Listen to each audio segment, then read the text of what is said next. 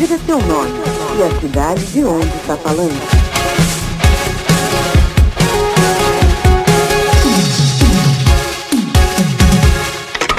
Oferecimento Lojas Arruda Móveis. Coifeodonto Piripiri. Laboratório Clínico de Piripiri. Clínica de Especialidades, Doutora Catiúcia Andrade. E Vexnet Fibra. Ml de cerveja sem álcool. Parece? Parece. Falta alguma coisa. Falta, falta, falta, Certo? falta, Mas falta. parece. A gente fica sentindo que falta.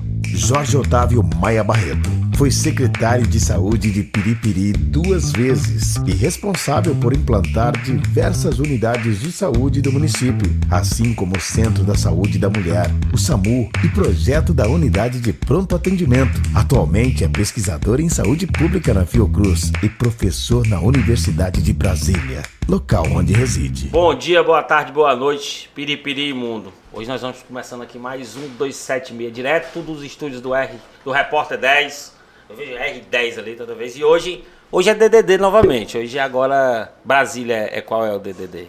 Brasília é 61. 61. Eu gosto de perguntar assim, qual foi, se tu lembra, claro, a primeira vez que tu ouviu falar de piripiri?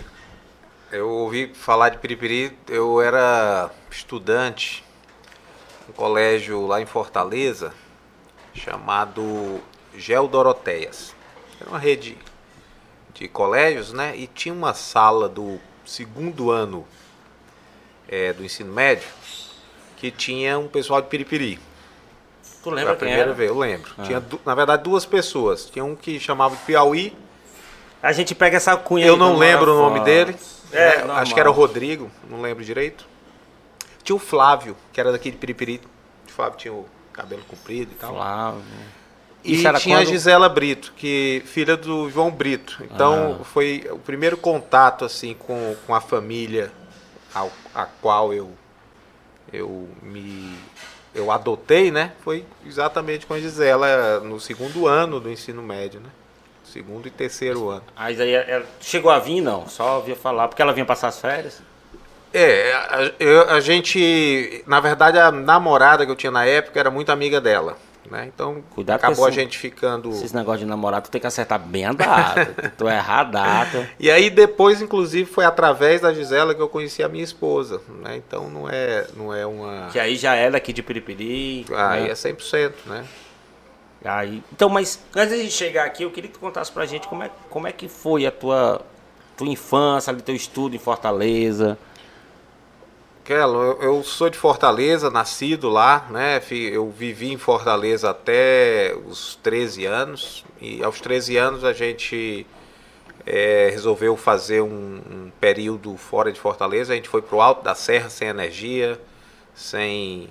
Alta Serra Ceará, É, Serra de Baturité, né? ainda não tinha energia lá, não tinha. Era um, um sítio, né, de um, de um compadre do, do meu pai. E meu pai tinha eh, morado em Baturité quando era criança. E eu acho que ele tinha algum anseio de repetir a experiência com a gente e tal. A gente, todo mundo menino, nós éramos cinco, né? Então, somos cinco, aliás. eh, e aí a gente foi para uma região que tinha todas essas características. E foi fenomenal, assim. Foi um período absolutamente... O pai fez meio que naquele filme, acho que Senhor Fantástico, acho que o cara, o cara levou o moleque pra morar na, na floresta. É, nessa época. eu- estudos, ele eu- mesmo dá aula lá é, e tal. A gente tinha, tinha umas atividades assim, absolutamente. Hoje, para uma criança que vive na cidade, é impensável, né? Tipo, é, pesca durante a noite, um menino de 12 anos subindo o rio, né? Cabeça de rio para pescar camarão. A gente criava Tu ainda hoje cavalo. curte pescar? Não, eu sou não? ruim de pesca. Eu só consigo pescar em rio de pedra. Eu não sei pescar em açude, não sei pescar e em qual, mar. qual é a facilidade do Rio de Pedra? É porque foi onde eu aprendi, é, virando pedra pra, com landoar nas pernas para pegar camarão, curuca, ah, entendeu? entendi. Não Pitu. naquele no, Não. tradicional. lá. Nada de anzol, eu sou ruim demais de anzol. Mas aí eh, a gente teve esse período em Baturité, eh, chegou a minha época de voltar para Fortaleza para estudar, né, segundo grau. Aí meus pais eh, de Baturité foram para Limoeiro, do norte, que é a terra da minha mãe. Então acho que eles tinham meio esse propósito de viver um tempo com os filhos aonde eles tinham crescido. E Ah, entendi. meio- Foi é. primeiro foi pro teu pai, agora isso, agora isso. pra- Fo- Foi em torno de quatro, quatro anos E assim, em Baturité em- em e tipo, uns consegue- três anos. Tu, cons tu, consegue ver a importância disso, tu vê a, a consequência ah, disso. Hoje eu dúvida. sou isso aqui por conta Ah, sem dúvida. É, é, como eu disse, essa fase de, da criança, né, que está ali é, entrando na adolescência e cultivando a autonomia, imagina, né? Eu, eu não me imagino permitindo aos meus filhos, por exemplo, passar a noite no mato. E, né? e, não são poucos filhos, eles podiam se ajudar um com o outro, né? Exato. o mas, primeiro cara mas... a usar o doblô, toda a potência que o doblô tinha, né? Isso, exatamente. O primeiro doblô vendido no Ceará foi, foi, foi o meu. Mas é, é, eu acho que era, foi uma experiência que tanto eu e meus irmãos concordamos com isso, de assim, crescimento individual impagável, né? Do, do tipo experiências que hoje certamente meus filhos é, não, não teve, terão, né? Tu teve na adolescência, como adolescente, o que muita gente tem assim na faculdade ou na pós, que vai morar fora, tem que resolver os próprios BO, entendeu? Assim, não é é, mais ou menos isso, a individualidade. Você imagina, na Serra, a gente é, morava numa casa que era um sítio e arrodeado de outros sítios. E de foi quanto casas. tempo isso na, na Serra? Na Serra mesmo foram três anos, mas eu certo? Permaneci lá por dois anos, só porque eu, eu voltei para Fortaleza para segundo grau. É. Ah, entendi. E na época, a gente todos os dias descia a serra para estudar. O colégio era em Baturité, um colégio salesiano, inclusive. E às vezes a gente ia de bicicleta, às vezes ia a cavalo, às vezes ia numa Kombi que meu pai tinha, né?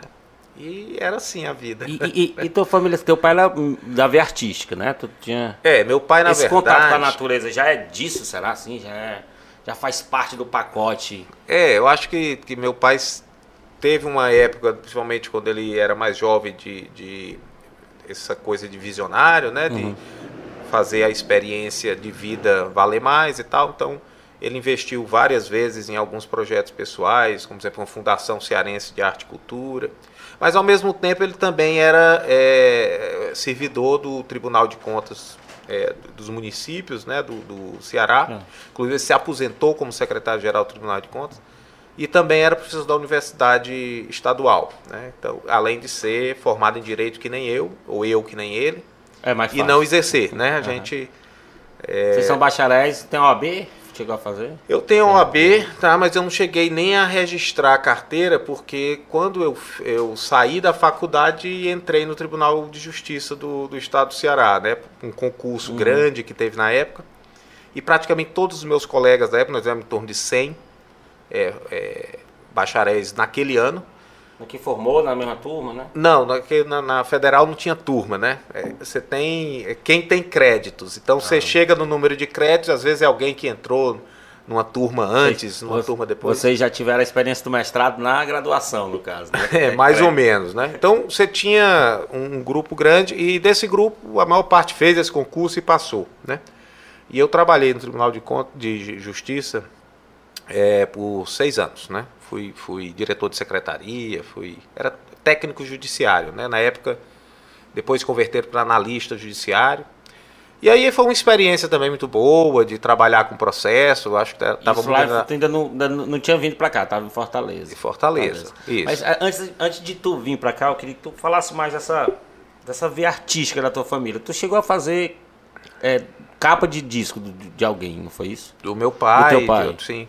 É, o meu pai, eu acho que, que algumas pessoas já aqui da nossa cidade, uhum. do Ceará, é um pouco mais conhecido, né? Tiveram a oportunidade de, de conhecê-lo né, na sua carreira artística. Ele é cantor, compositor. Eu, e... eu não tenho esse vinil. Gostaria de se puder me É difícil, viu? Esse é um vinil raro.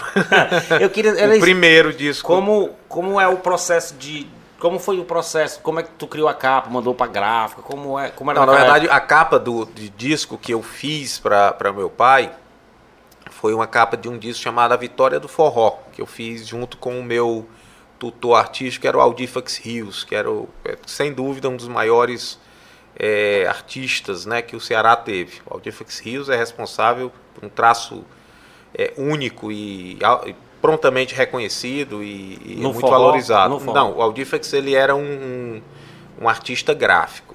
Tá? Hum, ah, entendi. É, então ele desenhava cartazes, uhum. ilustrações de livros. E aí eu fiquei por, é, na verdade, encaminhamento do meu pai, que era muito amigo do, Aldifex, depois eu me tornei.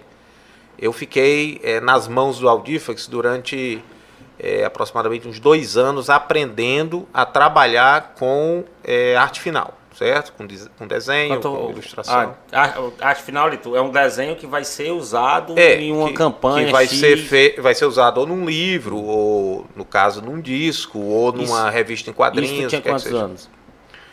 Nessa época eu, eu sou ruim assim de, de data, mas, é tá? É porque... Mas eu devia ter aí já uns 16 anos. Mas é a pergunta que eu ia fazer. Em algum momento passou na tua cabeça, é isso aqui que eu quero? Eu quero ser Não, eu trabalhei com isso e ganhei a vida com isso durante algum tempo.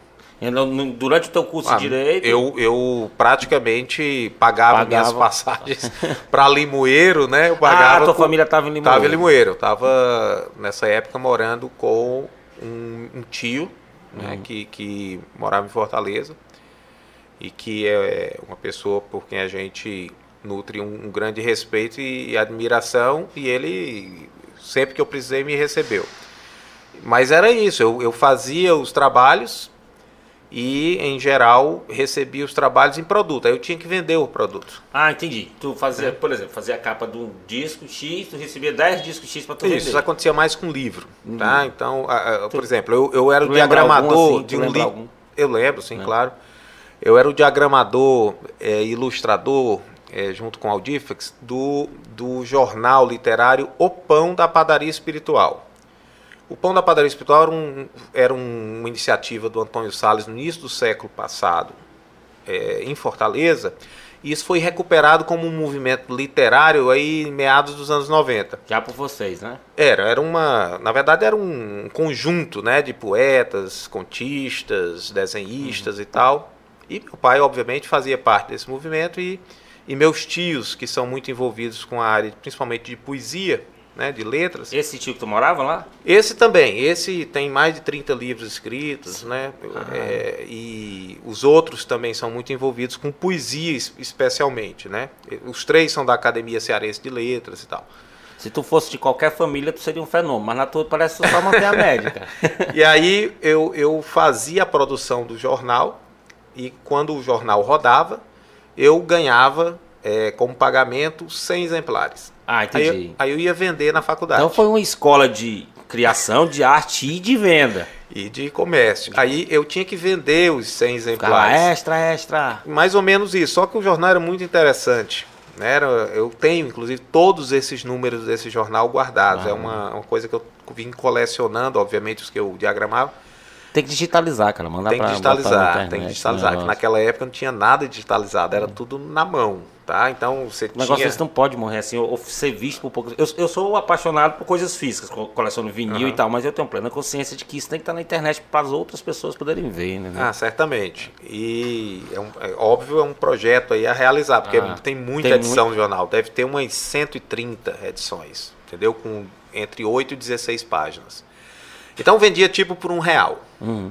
Aí daí eu apurava esse dinheiro, era o meu pagamento, e uma parte disso era usada para para custear o, o, meu transporte, por exemplo, para casa. Né? Então, nessa época eu já, já, já tinha, vamos dizer, estabelecido essa atividade, já era conhecido, inclusive em Fortaleza, Pelos já era procurado. Artistas, né, sim, não, tinha, lá no... Participei de, de ilustração de, de livros de colegas artistas, como Alan Freitas, como o próprio Aldifax, né?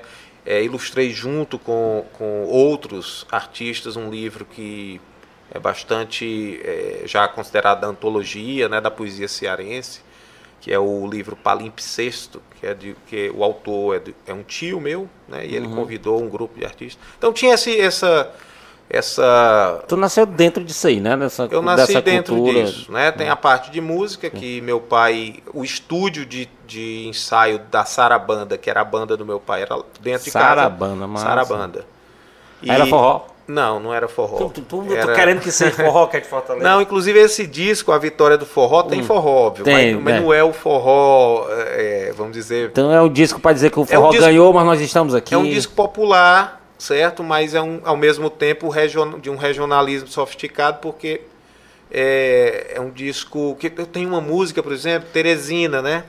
Ai, troca, quem troca, destroca, minha Terezinha. Ele gravou essa música nesse disco. Teresina, Tem o, o Rato Molhado, que é um disco, é uma música instrumental é, conhecida da antologia do forró é, de oito baixos, né? E ele pôs a, a letra. E aí ele grava com, com a letra, o Rato Molhado.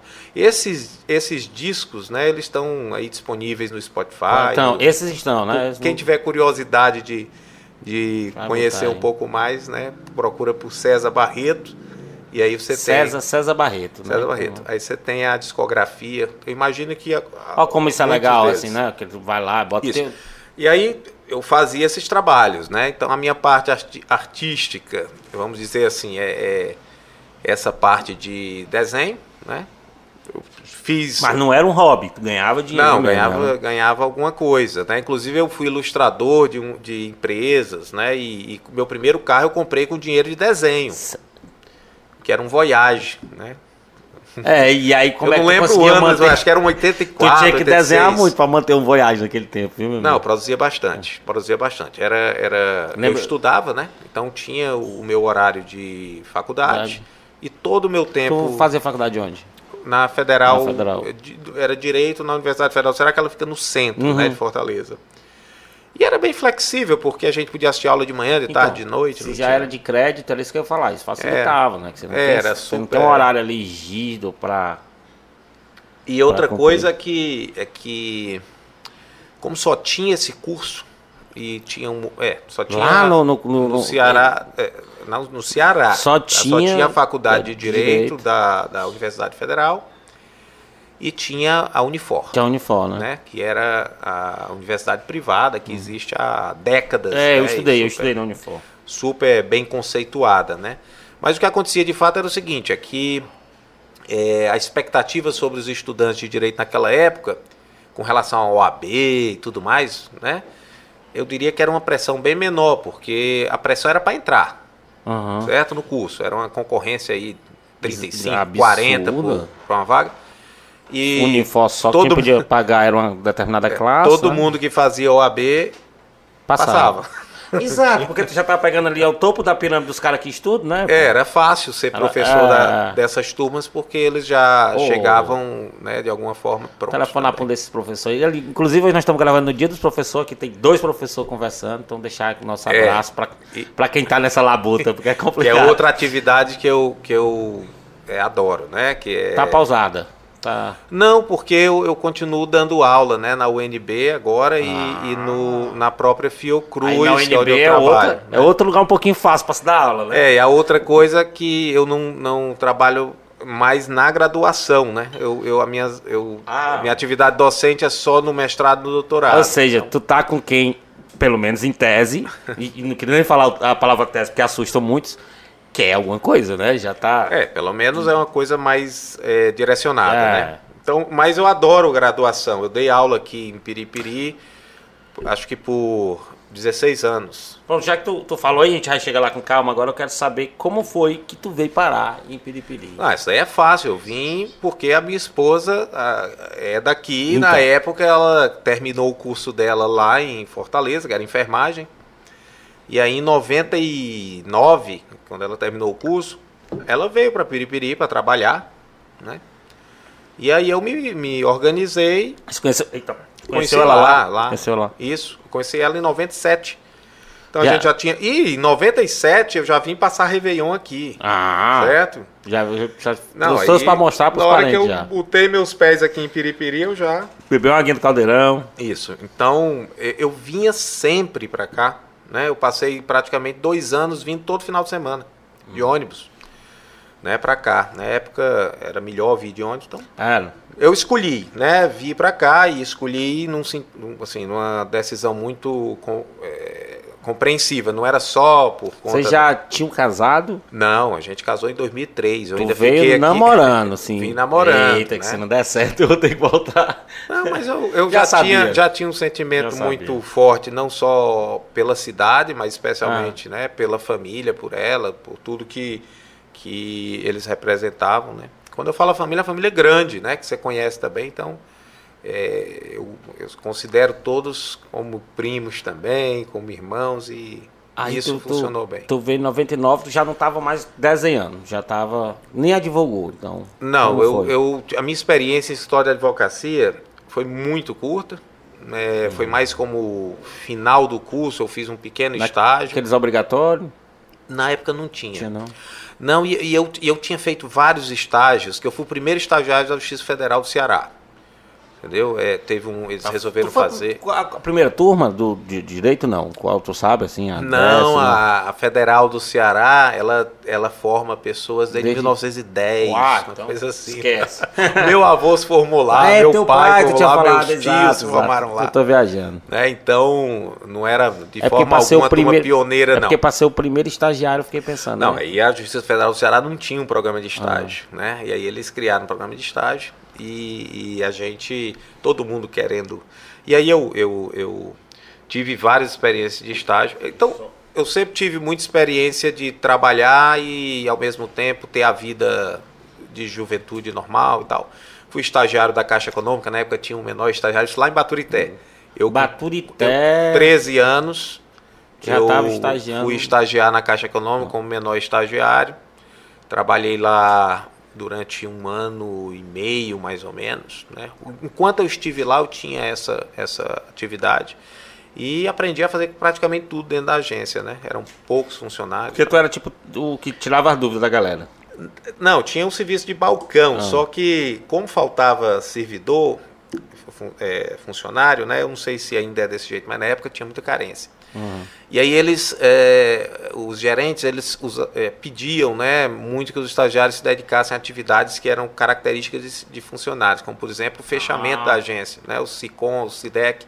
E era muito comum, sob supervisão, que a gente, como estagiário, fizesse o fechamento da- diário da agência. Na época não tinha computador, não Creio tinha que seja uma das tarefas mais difíceis lá, fechar. Era chato. Quando todo mundo fala fechar o caixa. Fechamento, fechamento de agência quer dizer que os mesmos registros de saída têm que bater com os valores dos registros de entrada e no final você tem que contar os centavos e ver se está tudo certo. É claro que os caixas que faziam essa de parte de. É, nunca batia. nunca, né? Nunca. Mas era pra mais ou pra menos ou não tinha um. Assim, dava errado, sempre Nunca. ou era pra mais ou era Não, menos. acho que em, em 365 dias de um ano, genericamente, né? Uhum. Você acertava uma. É, é. Porque era tudo manual, né? Então, Ah, nós é, estamos- exato. nós estamos falando de 88, 87, alguma coisa assim. Aí eu já tô achando impressionado, tô ficando impressionado de ter esse programa lá já em 88, eu acho que aqui. né? Era um sucesso, todos os bancos tinham, o Banco do Brasil tinha, o Banco do Nordeste era o mais ambiciado, assim, que as pessoas né, que tinham mais vontade de ir, porque quem remunerava melhor. Eu não lembro quanto que era a remuneração. Em porcentagem assim de salário. Não, é como se fosse, sei lá, um terço do salário, tá? Mas para um garoto de 13 anos, 13 anos. né, era, era super... E eu, eu tinha também outras E como era atividades pra. comerciais. Era teste, era? Não, e tu já falou dessas atividades comerciais, mas era teste, era Era, era uma pequena seleção que na época eu fazia o, o, o primeiro ano. tá? O primeiro ano, que lá em Baturité não tinha o ensino médio, tinha o ensino comercial num, num numa instituição da Senec. Mas isso é tipo um técnico voltado É um pro comércio? técnico pra, voltado para comércio. É como se fosse um, um pré que depois você pode evoluir para contador, Ah, para comerciário, entendi. né? algumas aplicações. E tinha o outro que chamava normal, que era para professor.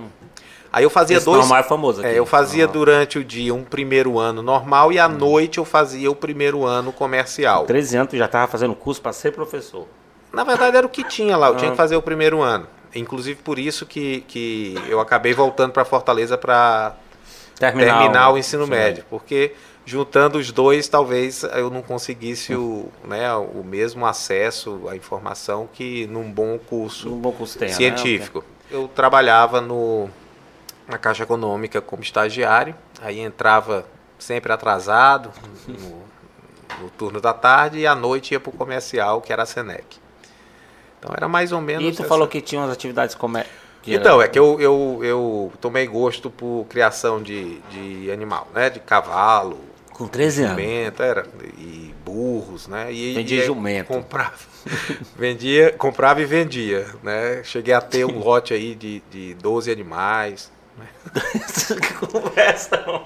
Você tava lá no banco de manhã de tarde e tava lá vendendo animal, É, né? E a gente acordava bem cedo. vendia Claro que não era só eu, né? Isso era uma coisa. Ah. Eu, meus irmãos, que os. Tinha nós- uma cooperativa de irmão ali, é, meus três irmãos, eles compartilhavam Mas disso você e a gente sabe revezava com, com Isso, as funções, né? Vamos dizer Sabe assim, tantos por cento é, é meu, aquele ali Rapaz, é meu, eu- aquele ali é teu. Ou assim, não, a gente vende, divide por três aqui e vamos. Eu, a gente não, não usava dinheiro para isso. A gente usava dinheiro para comprar mais animal.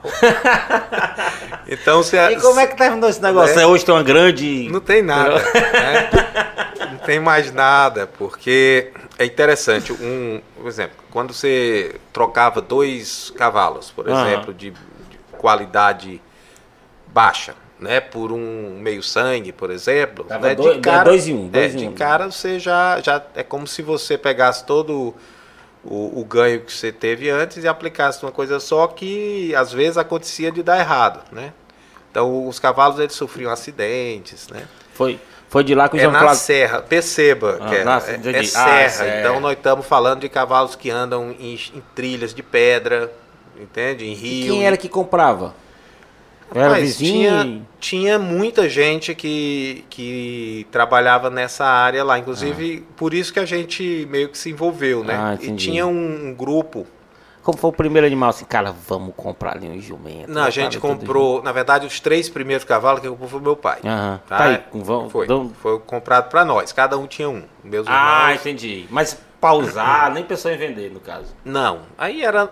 Já foi carro de vocês, né? né? Nosso mesmo, então a gente faz com ele o que quiser. Aí a gente foi, foi conversando com as pessoas, conhecendo. e- Não botaram o nome, que é pra não se apegar. Não, tinha nome. Tinha não. Tinha Lembra nome. de algum? Tinha. Lembra de algum? Eu tô na dúvida, eu tô, eu tô querendo saber se foi lá que, da- que o João Cláudio tirou a piada aqui, negócio de comprar o jumento lá em 500. Não, dou 10 no pau, não, só o jumento todo. Mas ainda hoje eu gosto do. Assim, eu não, claro que não tenho nenhuma. Nenhuma anseio. Nenhum anseio Liga nem- lá naquela TV do boi e fica, cara, que boi massa. Não, mas eu gosto de. Eu gosto de andar a cavalo, né? Gosto de. de- Mas isso é uma coisa. É isso que eu tô dizendo. É, é- que eu disse antes, né? É uma, é uma experiência que. Sem nenhuma É, dúvida, da mesma Contribuiu forma. pra que tu é hoje, né? As pessoas talvez hoje não tivessem a oportunidade Não, de não ter, tem. né? Imagina como é que tu dá três cavalos, um pra cada filho hoje. e Ele, não, vá lá vender. Não tem como. Não sei, não sei na serra, mas. Não, na verdade, meu pai não mandou a gente vender. Não, então, foi- ó. Foi, foi, Foi uma coisa de vocês. é, que a gente chegava, por exemplo, a gente ia para uma vaquejada que tinha no, no parque, que ficava no Candé de Porque Baixo. Vocês viviam isso, né? Vocês respiravam isso aí. Completamente, completamente. Né? E nessa época não tinha chuveiro elétrico, não, certo? É, a- o banho às quatro e meia da manhã vinha a uns 8 graus, que na serra nessa Tinha que época era acordar às quatro e meia da manhã. É, porque tinha que fazer todo o preparo de, de alimentação dos animais. Vocês revezavam todos os três Em acordavam. geral, eu, eu era o responsável por essa parte. Então né? tu era De- sem moral. É, de, de moer o capim, misturar com farelo, cortar a O cenoura. famoso orelha seca. O mais novo era muito pequeno para fazer. Ah, então, ele É. tem um mais. Tu é do meio? Eu sou dos homens, eu sou do meio, mas sou o segundo mais velho de cinco, né? Então tinha essa disputa por, por tarefa, mas eu não podia, por exemplo, exigir isso do meu irmão mais novo que tinha 11 anos. É. né? Então tinha isso. E essa, é, juntando tudo isso, com certeza dá um- uma explicação assim para algumas das coisas que eu acabei fazendo depois. Porque uma das coisas que eu fiz quando vim para Piripiri foi é, comércio, né? Então tinha, Hum, tinha eu tive é, loja aqui, né? E foi uma experiência excelente. Em 99, 2000. 2000. É, Era que- loja de quê? de bateria. Ah, É a central acho que das lembro, baterias, acho né? que eu acho que a central das baterias, óbvio, né? Que as coisas vão se perdendo no tempo, em termos de memória, mas quem já, já vive em Piripiri já há algum tempo, certeza lembra aqui da, da esquina da Freitas Júnior, né? Com as Santos Dumont. A central das baterias. E por que, por que que tu entrou nesse ramo? Porque o do, o do, do Rapaz, cavalo eu é- sei que tu ganhou os é, cavalos. Essa é outra história interessante. É, antes de eu vir para cá, eu, eu tinha que pensar no que é que eu ia fazer aqui. Uhum. Porque eu, eu ia largar, não largar, eu ia pedir licença do, do meu emprego Já no era- Tribunal de Justiça. Já era concursado. concursado. E vinha para tinha que fazer alguma coisa, né? E eu tinha um amigo que era o distribuidor de baterias é, Tudor, que é uma bateria que é feita lá em Minas Gerais, em Governador Valadares. E ele era, assim, era uma pessoa que era muito amiga porque a gente é, é, praticava, né? É, dança na mesma academia de dança. Que na época Fortaleza tinha um, uma verdadeira febre disso. E eu cheguei a. Tem alguma coisa que tu não fez na vida, não? Eu cheguei a dar tá, aula. Tá nessa... dança, dá aula de dança. É, eu dava aula de dança salão, Pô, né? que- Pelo amor de Deus. De forró e gafieira. É. É sério mesmo? E aí esse cara, é, o nome Tu dele é- é Wesley, né? Ele é conhecido como Wesley Bad Boy, que era um, um cara super. Ele é ruim mesmo, assim? Não, era um cara de gente boa. E aí ele me convenceu que o negócio para eu ter aqui, claro que eu, eu Era vender conversava- bateria era vender dele. bateria dele, né? E aí ele foi bastante incentivador, me deu algum suporte, né? E, e a gente, eu, eu permaneci com a loja aqui por cinco anos. Interessante. Foi contemporânea a tua loja de bateria e a Autopeças do Arão, que deu entrevista pra gente. Foi? Não, Foi não? Não, acho que o Arão ele fechou a auto, é, talvez Um algum- no finalzinho, né? é, mas a central das baterias ela funcionou de 2000 a 2005. É. 2000 a 2005 e a minha resolução por é, é, não participar mais da loja foi exatamente por conta do- de uma evolução de uma relação com algumas atividades que eu comecei a desenvolver em paralelo aqui, entre elas da aula, né? Eu entrei na UESP Tu entrou na USP em que ano? em 2000. 2000. 2000. Eu acho, eu acho que tu participou do primeiro teste seletivo para substituto na UESP. Não, eu participei sim, mas é, a minha entrada lá foi na época a convite, é interessante. Ah. Na época não tinha teste seletivo porque também não tinha salário, certo? Tu deu aula de graça lá. durante muito tempo, né? E é, foi um período que eu acho, Eu quase também dei aula lá de graça, mas É. pingava um pouquinho. né? Naquela época era bem diferente do que é hoje, sem nenhuma dúvida, o que é bom, Hum. porque mostra que está evoluindo para melhor, né? Mas eu entrei a convite, né? Do, do- na época o, o- havia um curso é, sequencial aqui de direito. Né? Ah, tinha essa parada de curso sequencial. O que Tinha. era mesmo? O curso sequencial era um curso que, onde você faria disciplinas específicas de, um, de uma formação de graduação por bacharelado. E no caso do direito, o, o curso sequencial aqui era em é, direito penal. Ah, tipo, você fazia direito civil, direito... aí se você Isso. quisesse ser bacharel, você tinha que fazer os outros você depois. complementava. Você, você seria, você ter- não é bacharel, você teria um curso sequencial, de, entendi. Isso. É uma boa ideia, cara. é boa E para cá foi bom, porque é, logo em seguida a finalização desse ciclo do curso sequencial, Que era- houve, houve uma demanda e uma, uma De gente querendo curso de direito, né? E aí o curso de direito foi implementado. Aí eu, aí eu a implementação do curso de direito da UESP já eu já participei, né? Já como coordenador. Era quanto tempo esse coordenador. sequencial? Sequencial dois anos, Dois e, meio. anos e meio, né? Era metade do curso, né? E muita gente que fez o sequencial ingressou na primeira turma do curso de Aí direito. aproveitou as o matérias quase vestibular. Aí aproveitou as matérias, né? encurtou o, o curso como um todo, né? Deve ter dado uma dor de cabeça pra vocês, porque vocês tinham que, que Rapaz. ter professor pra galera que ainda não tinha um sequencial e ter professor pra galera que tinha um sequencial lá, lá na frente. É, eu, eu É tipo, você teria professor do oitavo período e do primeiro. é, eu tenho que dizer. Não, mas sempre só tinha uma turma. Ah, só tinha uma... Não, Isso. mas essa pessoa que tava... Então eles, eles simplesmente não iriam cursar Veja- quando chegasse, né? Veja só, o, quando o sequencial acabou, quem estava cursando finalizou. Uhum. Então não havia mais uma demanda. O, o reitor da, da UESP na época era o Jonatas Nunes, Uhum. e ele assumiu um compromisso de implantar o curso de direito pleno aqui, eles chamavam pleno, né? E tinha toda uma movimentação política em torno disso para favorecer a realização dessa Uhum. promessa. E de fato aconteceu. E aí houve o primeiro vestibular, uma parte das pessoas que eram egressos do sequencial conseguiram, Conseguiram e passar, entraram, né? né? Várias pessoas bastante conhecidas, inclusive. Que, E que devem estar atuando ho- hoje nesse instante sim, uma aqui, né? parte considerável dessas pessoas Pessoas. tem atuação reconhecida. Né? E aí, depois começou a ter vestibular todo ano, e aí a demanda para o professor cresceu, né? E, é, E tu ficou quanto tempo lá? ah, na UESP eu fiquei até 2006. 2006. Eu fiquei entre 2000 e 2006 na UESP, foi quando eu iniciei.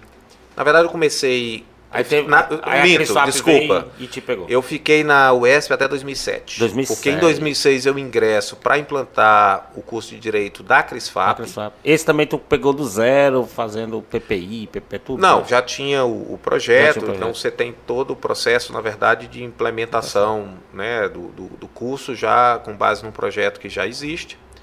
E aí, é, como a, a, a E tu era Crisfap- coordenador na UESP ainda. Isso. Não. Coordenador da UESP eu fui por três anos ou Que é o- dois, é eu não lembro bem, porque houve uma, uma sequência de substituições. A coordenação dependia muito também do, do momento político, era um cargo comissionado Ah. e tal, né? Então, é, eu fiquei como coordenador nos dois primeiros anos do curso. Depois houve uma, um acho que o Jorge Magno foi coordenador, Uhum. depois a Carmen Jean foi coordenadora, né? E eu continuei sendo professor. E em algum momento eu, eu resolvi que não estava dando para me dividir Entre entre, os dois. Sempre era à noite, então não tinha mais um espaço à noite né, para nada. Eu, eu, eh, dava o expediente durante o dia ou na prefeitura, depois na Secretaria de Saúde e com outras atividades também. E à noite ia dar aula. E aí eu fiquei apenas na CRISFAP, e aí na CRISFAP eu fiquei eh, até 2013. Tu começou em 2000 e... No começo da CRISFAP, né? No primeiro 2006. ano. já, 2006. Agosto de 2006 foi a inauguração da CRISFAP. Já começou com direito. E o direito já foi uma turma Jorge, e a, e a inaugurada via, e a via cultural, que tu, quando tu veio pra Peripiri, como, não, ela apareceu em algum momento? É, eu acho que, que eu mantive muito o exercício, é, por exemplo, de, da parte artística, né? Muito dentro de casa, assim. Uhum. Continuei fazendo alguma coisa, especialmente para os amigos, né? Como logotipos, ilustrações. Meu pai, às vezes, pedia alguma coisa, meus tios também. Mas não, ficou mais naquele nível profissional, né? Aham. Então ficou uma coisa mais, eu diria, por amizade. E assim, ainda é hoje, né? Eu ainda faço, eu ainda desenho, ainda pinto, ainda faço Tem, tem alguma conhecida aqui, na, tu tava me falando antes? De Machado? marca? É. algumas, né? Eu- a que eu mais gosto, né? Que eu tenho mais carinho é a marca do Felicitar, por exemplo. Que eu- Felicidade que tu que fez, né? é, o Arão, que já, já teve aqui, tem um... Ele contou sobre, sobre, sobre tua barba, ele falou. É. É, Desse momento. Tem, tem outras, né? Eu não sei. é, cheguei a fazer marcas que são, é, é, vamos dizer, transitórias, como as marcas de- do Bloco Mais Saúde, por exemplo. Ah, né? me lembro São- do Bloco Mais Saúde, eu toda já a falar parte, dele. né? Toda a parte visual da Secretaria de Saúde durante a época que eu, que eu fui secretário, que foi de 2005 a 2012, Pronto, então vamos- 100% Vamos, era feita vamos por entrar, mim. vamos entrar nessa, nessa parte que eu acho que aqui a gente tem uma, uma boa conversa. Tu entrou no, na Secretaria de Saúde 2005. 2005. Rapaz, só pra voltar, tu fazia as artes de lado. Eu acho que o cara que mexia com arte via, pô, o chefe não deixa, não deixa ninguém fazer. e aí tu entra em 2005 e já é o primeiro ano de mandato do Odival, no caso. Primeiro ano do mandato do Odival. Eu, eu, eu já era, é, na verdade, em 2001, eu iniciei uma função de assessoria do prefeito. Na época, o doutor Luiz, Doutor Luiz. era o prefeito, e óbvio, né, pela relação Era o próxima. Era o primeiro ano dele do segundo mandato. Isso. Em 96, aí reelegeu em 2000, 2001 é o Isso. primeiro ano do segundo mandato. Aí, em 2003, foi criada a Controladoria Geral do município, né, que era um- uma, uma, uma estrutura obrigatória dos municípios que ainda permanece hoje. E aí o doutor Luiz me convidou para ser o controlador geral, o primeiro controlador geral de Piripiri. Né? Nesse caso, mais a ver do direito, né? Tinha a ver com direito, tinha a ver com gestão pública, né? Eu já tinha uma experiência prévia com gestão pública, porque eu tinha trabalhado na área de administração do Fórum Clóvis Bevilacqua, que é o, na época, era o maior né, eh, prédio público da América Latina, horizontal. né? Era um prédio que tinha em torno de 4 mil servidores, então, Isso lá em Fortaleza. Fortaleza. E aí eu, eu começo a, a- a- mais proximamente, né? E na época o Adival era secretário de obras, De obras, era. e era também estudante de direito. né, É, era teu UES, aluno. Era meu aluno. né? E aí, na composição do governo, acho que teve muito assim, uma participação de um evento específico que aconteceu enquanto eu era controlador, que foi uma, vamos dizer, uma, uma mobilização importante em função da- do concurso público para agente comunitário de saúde. Então lembro, houve um- um- uma certa mobilização importante e tal. E aí eu atuei bastante nessa, nessa questão. E aí surgiu o convite para eu ser Que a secretário de saúde. controladoria é basicamente para isso, né? Para você é como É, é ter um um- concurso ali, ó, pra- vamos dar uma Para manter as coisas dentro da é como se tivesse legalidade. um tribunal de contas dentro da prefeitura, né? Mais ou menos isso. É, é como se fosse uma auditoria. não é uma auditoria, auditoria. tá? Não é uma auditoria, mas tem uma função de prevenir é, questões Aham. de legalidade, né? De regularidade. Aí tu recebe o convite para ser secretário de saúde. Isso. Nós vamos entrar na pergunta que eu vou Aí começar eu logo. recebo o convite e eu, eu já vou trabalhar na Secretaria de Saúde no dia seguinte. Entendeu? Do convite, junto Ah, com o doutor Edinaldo, que era o, o- o secretário da época. O Adinaldo é o dentista. Você é, quer isso? é, Que, Perigoso, que ele me chama de perigoso que eu ia é, falar. que é um- um- uma pessoa que na época e durante todo o período trabalhou comigo, foi coordenador Jorge, do... mas aí eu queria, porque assim, eu lembro demais dessa época, que é a primeira coisa que você falava, foi assim, ah, é um absurdo. Secretário de saúde que não é médico, não sabe de saúde. Chegou no teu ouvido, chegava, chegava isso. né? Chegou, claro, né? Chegou, é, acho que é uma, uma visão, às vezes ainda existe, né? Hoje em dia eu acho que tá, tá mais, eu diria, suave O essas Serra já questões. tinha sido. Já, o Serra já Serra tinha sido, né? Inclusive, na- Porque o Serra tem, tem umas vitórias do Serra, assim, tipo, é o genérico, Isso, o- isso. o- a questão do cigarro, e a galera ainda, ainda na época ainda falava, não, tem que ser médico É. e tal. Então, tinha, assim, uma das coisas que o, que o Odval, que era quem tinha que bancar a indicação, né, como prefeito, faz- defendia era exatamente essa perspectiva de que a- o tema é gestão pública. É, o- o- a parte clínica, efetivamente, né, fica com, com os profissionais que são habilitados para isso. E aí foram oito anos, né, que eu, eu fui secretário durante os quatro anos do governo, do primeiro governo do Odval, e em seguida, quando. Deixa, eu dar uma pausa Ah, bem, dar uma pausa bem. Eu vou ter que te perguntar de novo, me lembro nem onde foi. Eu me lembro disso daí, eu me lembro, eu me lembro. E eu vou te contar, eu vou fazer uma, eu vou fazer uma coisa que eu não posso fazer no ar.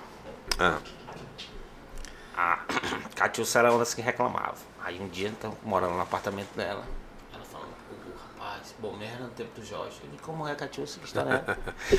que história é essa daí? Disse, não, cara, não tem nem comparação. Eu disse, ah, agora tu sabe, né? Onde é que a gente parou? A Onde é? história aí do, do é de pra ser secretário de saúde tinha que ser médico. Pois é, mas aí eu não sei. Da... Tu acha que o meu ainda não pegou, não. Pode botar tu, tu respondendo, se tu, tu quiser. tá. Beleza. Então, essa é uma discussão que na época existia, né? ainda hoje eu acho que talvez ainda exista, mas é, um dos argumentos que o gestor da época usou para indicação é que é um tema de gestão, né? não é de saber clínico e tal. Tu não vai consultar ninguém, né, cara? Não É, ia, no caso. Embora, assim, eu lembro bastante da época de secretário, eu chegava a atender, né? No sentido de atendimento às pessoas, né? Até 50, 60 pessoas numa manhã. Não atendimento clínico, obviamente, mas atendimento em torno de, de demandas, questões, perguntas, né? Principalmente servidores. Então era bem comum e o escritório, vamos dizer, o, o, a é, o gabinete né, do secretário era a primeira sala da secretaria. Não sei se tu lembra, a secretaria é Aham. onde hoje ali é, é um juizado especial. né? Ah. Não sei se ainda é o juizado especial lá. Mas você passava pela, pela entrada, aí tinha a pessoa que fazia o meu secretariado, que era Socorro Cardoso, e a próxima porta era do secretário. Então você já meio que passava que teve, direto. teve concurso na época, né? Teve concurso. Teve vários, Teve concurso. né? E eu me lembro que uma das maiores críticas que tu recebia era fazer o povo trabalhar. Eu nunca entendi esse tipo de crítica. Não, acho assim. que essa crítica ela não, não existiu, não.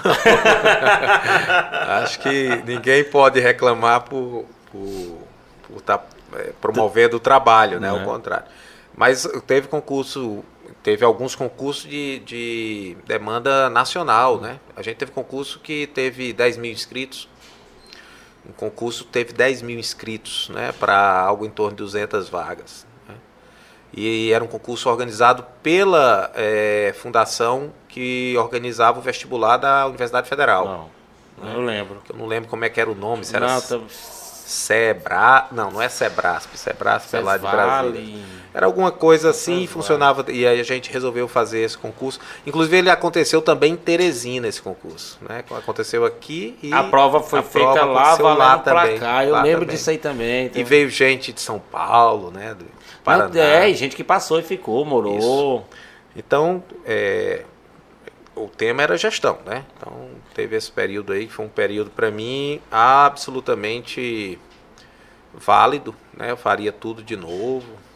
Então teve, teve muito ganhos, por exemplo, o SAMU. O SAMU é na tua gestão. Sim, o SAMU ele, ele é implantado em 2007, depois do SOS Piripiri. O SOS Piripiri foi criado em 2006.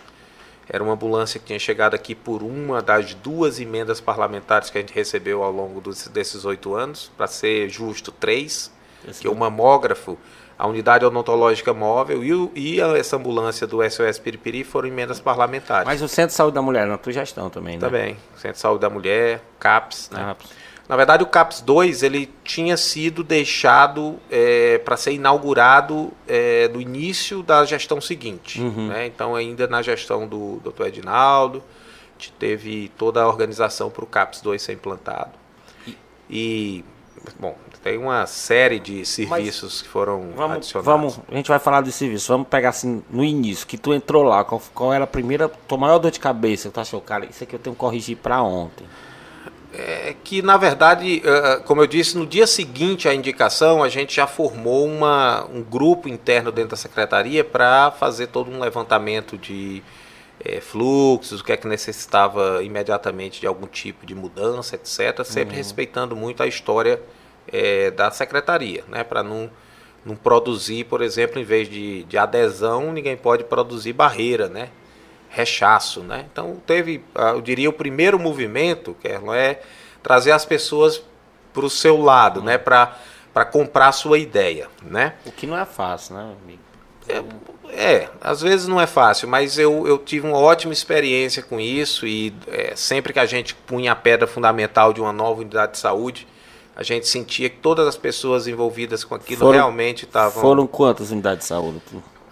É entre 25 e 20. 28, é uma coisa assim. Tem- geral, né? Tanto unidades básicas Tem quanto. 20 bairros que, de Piripiri. Eu diria que, todas as unidades de saúde que, que existem em Piripiri, né? Claro que algumas já existiam e houve reformas. Uhum.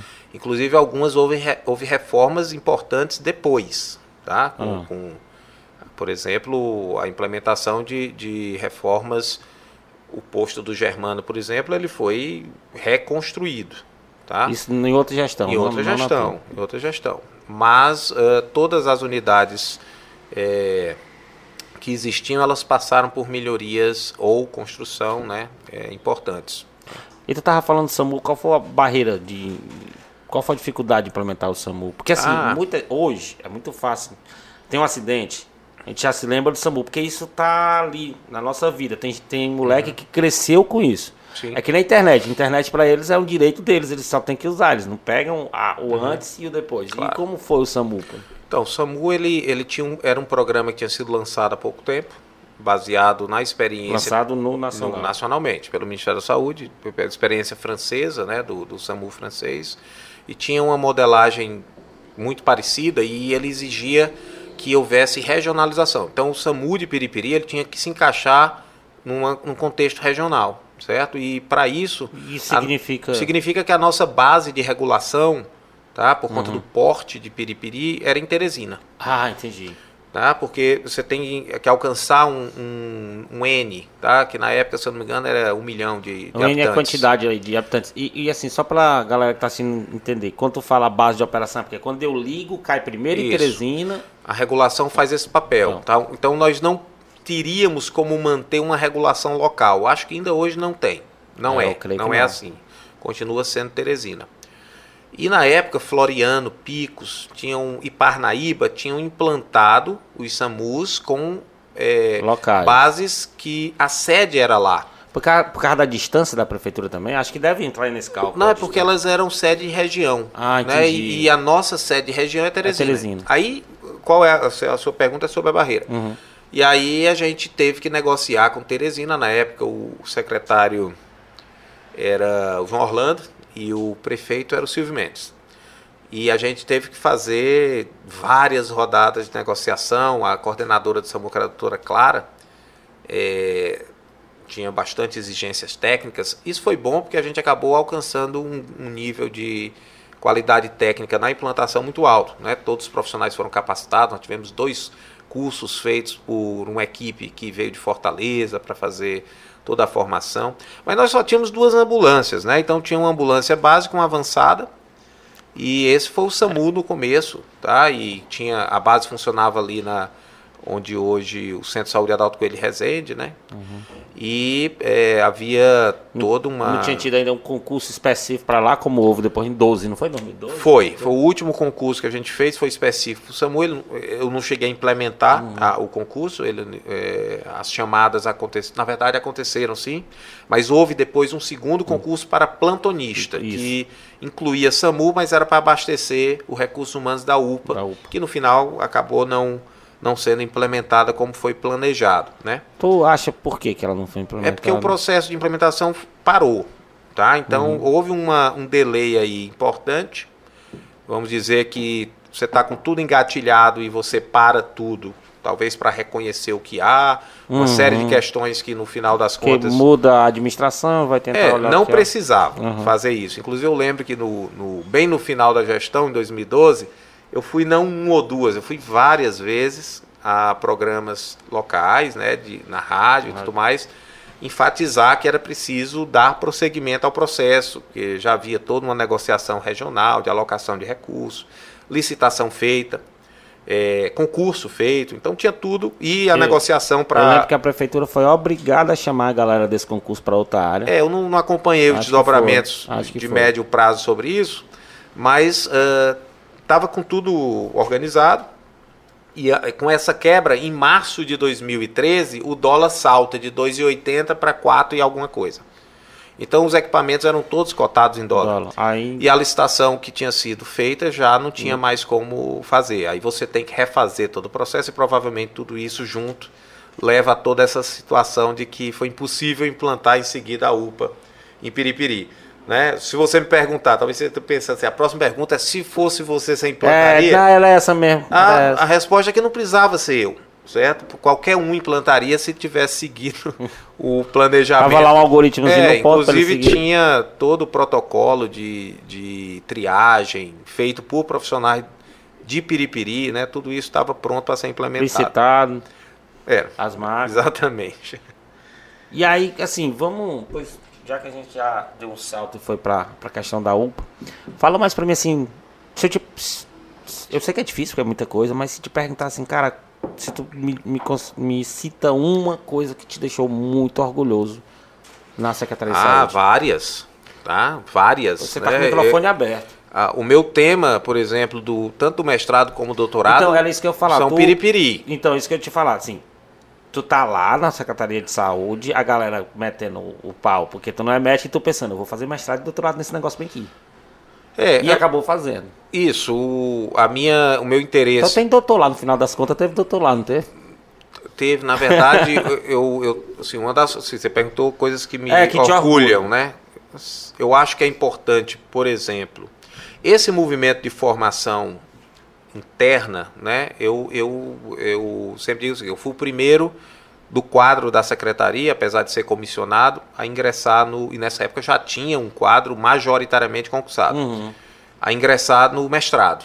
Isso gerou um- um- uma janela de oportunidade para favorecer isso e muita gente aproveitou e também Tem- temos entrou. muito mestre da área de saúde aqui. Isso, isso possibilitou mais tarde outras coisas, como por exemplo a implantação de um curso, de vários cursos de, de saúde aqui, né? Que a não expansão. tinha, era bom, é bom lembrar, cara, não tinha Isso. mesmo não. né? E isso avança, né? Avança quase que inicialmente. Aí tem outros incentivos, tinha gratificações, tinha liberação para você cursar né, o seu mestrado, desde que eh, houvesse um acordo eh, em relação ao objeto né, a ser pesquisado. Isso é importante porque acabou que Biripiri acabou tendo um, um repositório de informação científica sobre seus problemas. Isso acabava facilitando como fazer a discussão, por exemplo, sobre a tuberculose, sobre a mortalidade infantil. Isso foi usado para Ah, políticas dúvida, públicas. totalmente, A pesquisa totalmente. deve ser muito bom Inclusive, a minha assim, pesquisa de mestrado, que é sobre mortalidade infantil, foi totalmente usada. E em 2011, Piripiri chegou a um, um patamar de mortalidade infantil de 7 óbitos por mil. Que no nível nacional já era reconhecido e a gente. Isso usando o teu trabalho, tua dissertação de mestrado. Não, usando é, coisas que estavam ali, mas é fundamentalmente um trabalho institucional e em conjunto com as pessoas, né? Então, Mas deve ser muito bom pesquisar e implementar ali na vida real, porque não é que nem você pesquisa, no meu caso, você faz lá um mestrado de três, dois, três anos, no final do você assina lá um termo que, ó, esse algoritmo é meu lá. De lá eu não, não vou lhe dizer como é que eu vou usar, mas vou usar. Não é uma coisa que eu estou vendo implementando diretamente na minha cidade. Deve ser muito é, bom pesquisar assim. isso aí realmente é uma das coisas que me orgulha também, né? É de eu poder ter contribuído, por exemplo, para esses níveis de colocar Piripiri num patamar de ser considerado no índice relacionado a condições de saúde, por exemplo, do índice Firjan. Logo em seguida, ao fim da minha gestão, né, você alcança um patamar assim, inédito né, de, de é, qualidade de vida ligada à saúde. Tá? Isso vai, de alguma maneira, Sim. deteriorando, é normal, as coisas, algumas coisas não, não permaneceram, outras é, melhoraram, outras pioraram, mas fazer parte desse processo A como gente- gestor é muito... A gente depois teve um secretário de saúde que não esconde para ninguém que é teu discípulo, que é o Almiro. Eu tive a oportunidade de estudar com ele. O Almir ele, trabalhou comigo todo o tempo, né? Ele era coordenador da atenção básica e, e outros, né? Eu, eu lembro que o doutor Eutrópio foi, Sim. foi um, eu diria, entusiasta também, né? Sempre muito disponível e participando bastante de todos os movimentos da Secretaria na área de saúde bucal. E uma, uma coisa que eu não, não, não imaginava, realmente, a tua, a, a tua administração e essa questão, essa veia de pesquisa, acabou contribuindo di- diretamente para a gente ter uma faculdade hoje que o, o forte é a área de saúde. É, eu diria que contribuiu diretamente. É, diretamente, né? Porque né? você Ah. tem uma densidade, eu, eu gostava de fazer essa conta. Né? E em algum momento o número que eu lembro é em torno de 35 mestres Uhum. em 2012, entre pessoas que já tinham terminado e pessoas que estavam Mestres em e curso. mestrando, né? Mestres e mestrandos, sob incentivo da secretaria. De- ah, do guarda-chuva da secretaria. Isso, que funcionário. havia portarias específicas de liberação de Ah, carga sim. horária, de incentivo financeiro, etc. Pós ou era só mestre? Pós também? Pós. Não, pós todo mundo já tinha. Pós todo mundo já tinha, né? Uhum. É, eu tenho, ainda hoje eu tenho esse- essas- esses documentos, né? E tinha uma característica: todas as pessoas que atuavam na saúde da família eram concursados e tinham pós-graduação relacionada com saúde da família. Porque é até, até porque contava no, no, no concurso, a galera fazia. Contava no concurso, né? Mas é, o importante é, bom, em gestão você em qualquer gestão, estou falando só da gestão pública. O mais importante é você descobrir aonde o potencial daquele profissional vai render o seu ótimo, né? O seu máximo. E aí tinha essa, essa busca pelo perfil né, mais adequado para o saúde da família e os e hoje eles essa- basicamente são professores da área de saúde, mestres. Eu diria né? que uma parte considerável deles, em algum Almiro, momento, próprio Almiro, próprio é. Almiro, né? Quênia. Quênia, Rossandra, é, eu acho que tem vários Tem vários, nomes aí, né? vários. Que eu posso lembrar. Eu não sei como. Hoje eu não tenho mais tanto contato com, com a Cris Fap, né? Eu já não. não Não é isso tô- que agora que eu queria que eu quero te falar da, da tua experiência como professor. Falou da UES, mas assim, Ah. como eu falei, hoje nós estamos gravando, a gente não sabe que dia que vai passar, né? Mas estamos gravando no dia do professor. E tu tá aqui Uhum. em Piripiri e a gente deu um, um jeito de conseguir essas tuas horas aqui.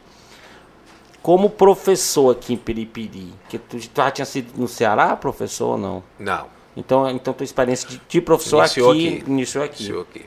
É, qual foi. é- Era o mesmo desafio da saúde, por exemplo. Na saúde era questão de, de, de burocracia que tu falou, Aham. né? Mas na, na, na dar aula para uma sequencial de direito, sabe assim? É, a- eu acho que a saúde é muito mais que da burocracia, Aham. só para falar um pouco Uhum. sobre isso. Eu acho que diz respeito à, à gestão de contextos, como, por exemplo, você combinar toda essa parte normativa com a burocracia que faz as coisas acontecer com o contexto onde isso vai ser feito. Se essas coisas não funcionam juntas, aí você vai ter problemas de implementação e as coisas não vão sair do jeito que você imagina. Então, é, eu posso. é, houve um sucesso de- de em Nesses vários índices- esses sentidos. provam eu sucesso, posso dizer né? que sim, certo? E, e talvez não seja uma opinião só minha, né? Uma opinião compartilhada. Na educação, o teu sucesso é, é no outro nível. Você vai, é, eu considerava, por exemplo, que era um sucesso uma aula onde havia um nível de participação interessada.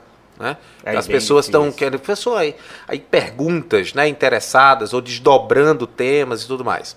uma aula que só eu falava e que as pessoas ficavam ali, meio que eu sentia que estavam querendo que a aula acabasse, né, eu considerava como não muito bem sucedida. E aí tem os outros índices, né, de, por exemplo, o curso de Direito da UESP aqui, pelo que eu lembro, vendo notícias, né, chegou a, considerada, chegou a ser considerado um, um dos é, melhores né, cursos é, dentre as universidades é, públicas e que existem no, nos campos do interior do estado. Se eu não me engano, foi a melhor. A mesma coisa com a CRISFAP. Então, quando a gente vê é, que fez parte dessa, dessa história de construção, da implementação dos cursos, é sucesso, eu, né? Eu não, eu, não, eu não posso falar pela CRISFAP, porque eu nunca lecionei lá. Eu posso falar pela UESP. A UESP ainda tem um quesito a mais, assim, primeiro computação, não sei se direito era assim. A gente tinha muito aluno de interior. Hum. E eles vêm muito interessados, muito Isso, mesmo, né? muito interessados. Então, e, a, e aquela aula fica prazerosa porque você, você percebe, rapaz, ele vai mudar.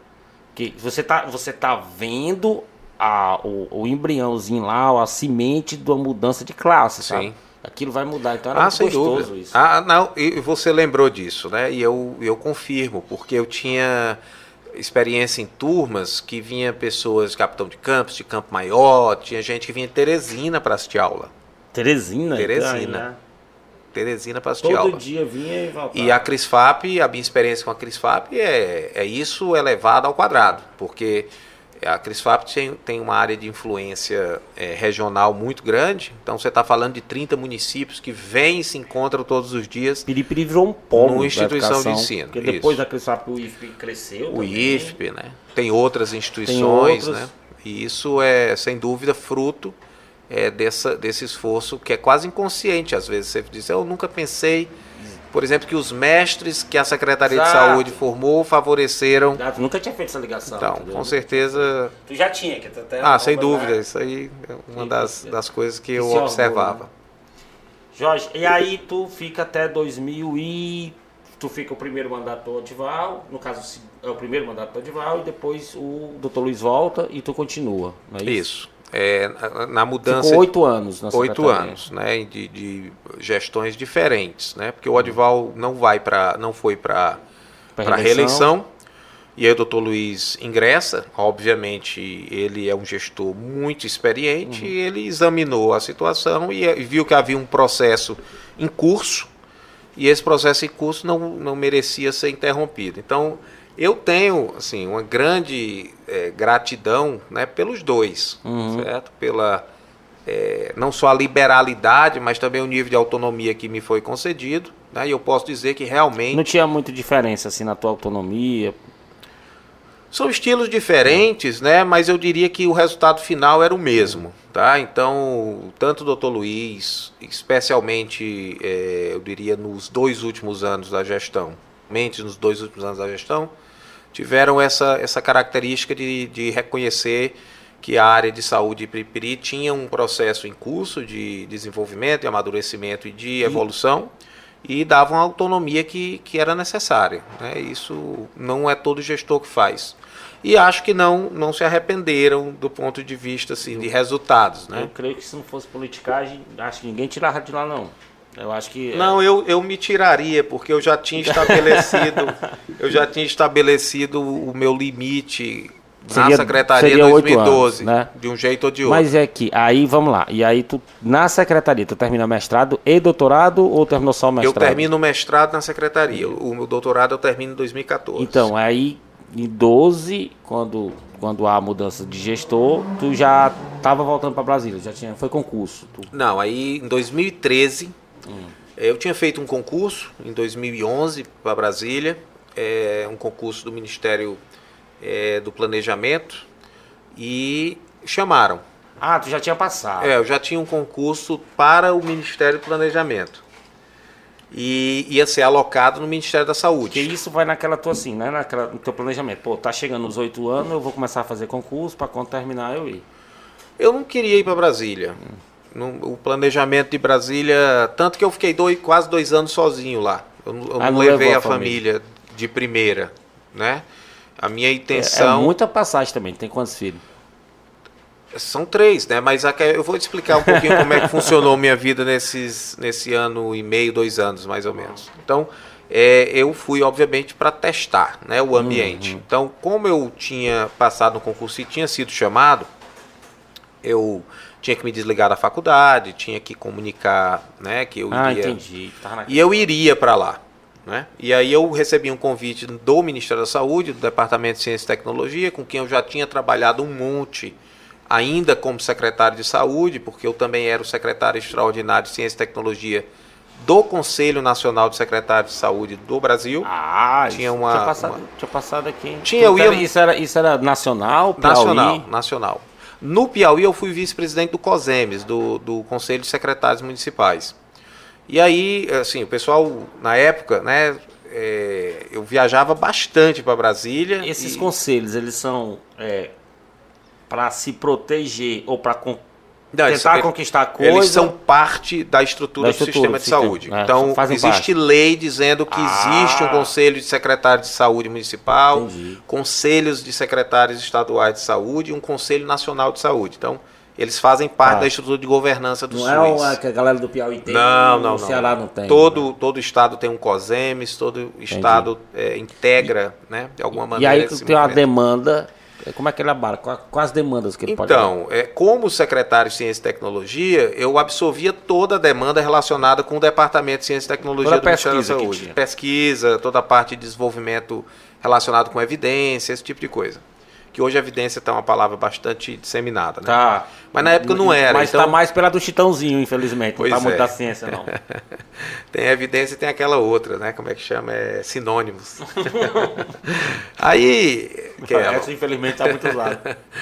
Aí você, eu tinha já essa, essa inserção. E aí quando eu passei no concurso, me convidaram para lá para eu assumir um departamento, né? Na verdade, uma coordenação de um departamento de ciência e tecnologia.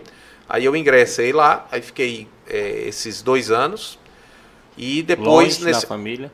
Não, aí eu vinha toda semana, Uhum. né? Eu vinha todo final de semana, fazia todo um planejamento de aquisição de passagem de longo prazo. Na época era interessante. Usou muita milha. Muita milha, né? E passagem era super barata. Eu cheguei a vir com passagens. Você vai É, cair, cair o queixo de 80 reais. Tava, na- tava naquele tempo chato que os pobres iam. Por, Pois é, então eu não era rico, então eu posso me Ah. incluir aí entre os que viajavam porque a passagem era barata. Mas eu vinha sempre, né? Então che- sempre chegava na sexta-feira e ia embora no domingo à noite. Isso durante um ano e meio, pelo menos. Né? Que eu, eu fui para Brasília Mas em é muito julho. cansativo, né, cara? Era mais cansativo ficar lá. Porque, porque eu tinha três meninos pequenos, a minha esposa estava aqui, tinha toda uma demanda de estar aqui Esposa- e não esposa cansar. que dava aula também, né? Tá- tá- Não, tava, minha tava, só na saúde. Na né? Secretaria de Saúde, exato. Então era um- um- uma coisa que para mim era necessário, tinha que vir mesmo, né? Os Não meninos tinha tinham- escolha, não era uma coisa, não, não. tinha pô, é. escolha. Então, eh, todo esse período também aprendi bastante no Ministério da Saúde. E nesse meio tempo eh, surgiu a oportunidade de fazer um concurso para pesquisador da Fiocruz. Ah, não, tu Lá não em tá no mesmo concurso que tu passou, não. Não, era uma vaga. Né? Então, é, e era um concurso que você olhava e dizia, é, é, esse aqui né, tá, tá- tem o meu perfil. E aí, de fato, eu, eu peguei essa uma vaga que tinha para Brasília. Né? E aí eu tô lá desde 2014, na Fiocruz. Agora tu tá na Fiocruz, né? Isso, na Fiocruz Brasília, É, é algum. É, é, tu, hoje é funcionário público? público. Público, né? Federal Fundacional. Porque a Fiocruz ficou bem. E aí eu vou te perguntar já, como é que foi passar esse ano na Fiocruz, no lugar onde estava pesquisando vacina? Pois é, lá a gente tem uma unidade. A Fiocruz é muito grande, tá? Uhum. Ela tem mais de 20 unidades distribuídas no Brasil inteiro e concentradas, a maior parte delas, no Rio de Janeiro. A vacina é feita em Biomanguinhos, que é a unidade de produção que. que Rio Manguinhos produz- é onde? Fica no campus de Manguinhos, que é onde fica a sede da Fiocruz. Não, estado. Rio. Rio, né? É. né? Manguinhos é, é uma área que é inclusive uma área de favela enorme que tem no Rio. E a Fiocruz, o campus da É Fiocruz. dentro dessa área. Na verdade, é, é- ela fica ao lado da Avenida Brasil, então do outro lado está a favela de Manguinhos, Uhum. né, que é uma região comunidade, na verdade. A gente nem lá, para ser bem sincero com você, não é uma favela, tá? É uma é uma comunidade popular hoje, mas que tem altos índices de violência, todo Hum. todo problema. E e a Fiocruz está dentro disso, tá? E tem uma ação social muito forte e tudo.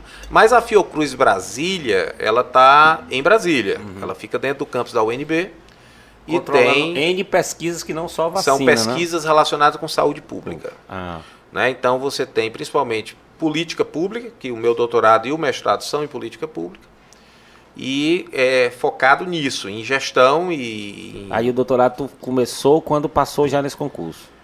Não, eu passei no concurso, já estava no último ano do doutorado. doutorado. É, inclusive eu. fizeram essa vaga pra ti, Jorge. Pegaram ali assim, só, olha, tem um cara ali. Tá ali, tá vezes- terminando o doutorado ali. Ó, nós estamos precisando de. É aqui. Sem dúvida vai. tinha um, tinha um delineamento bem explícito do perfil. Mas eu acho pouco Os caras provável pensaram, que vamos tenham, botar, vamos que botar tenham barba. desenhado vamos, para mim. Vamos botar a barba por uns dois pontos aqui, dar uns dois pontos por barba. Mas foi interessante esse concurso, que é, é um concurso muito especializado. Uhum. Tá? Então você precisa ter, por exemplo, um mestrado e um doutorado numa área área específica. específica. Né? Se, se não tiver doutorado, você pode concorrer. Tá? Mas, Mas é, se aparecer um É. com doutorado. E aí o que foi que eu fiz? É, aí eu passei né, no- nesse concurso e faltava pouco tempo para eu concluir o doutorado, aí eu apressei, concluí logo e já entrei também Ah, o então, tu doutorado ganhou, concluído. então tu passou sem os pontos do doutorado, no Eu caso. passei né? sem os pontos doutorados.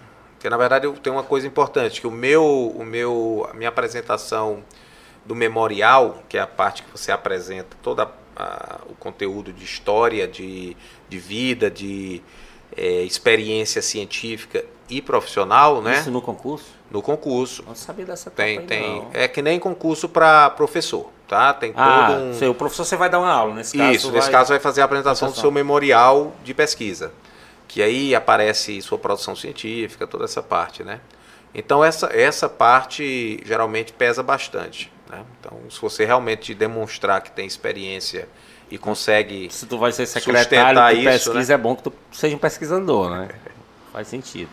Mas aí, voltando para tava é, essa, essa unidade que, que foi a pesquisa é uma coisa mais afastada de Brasília.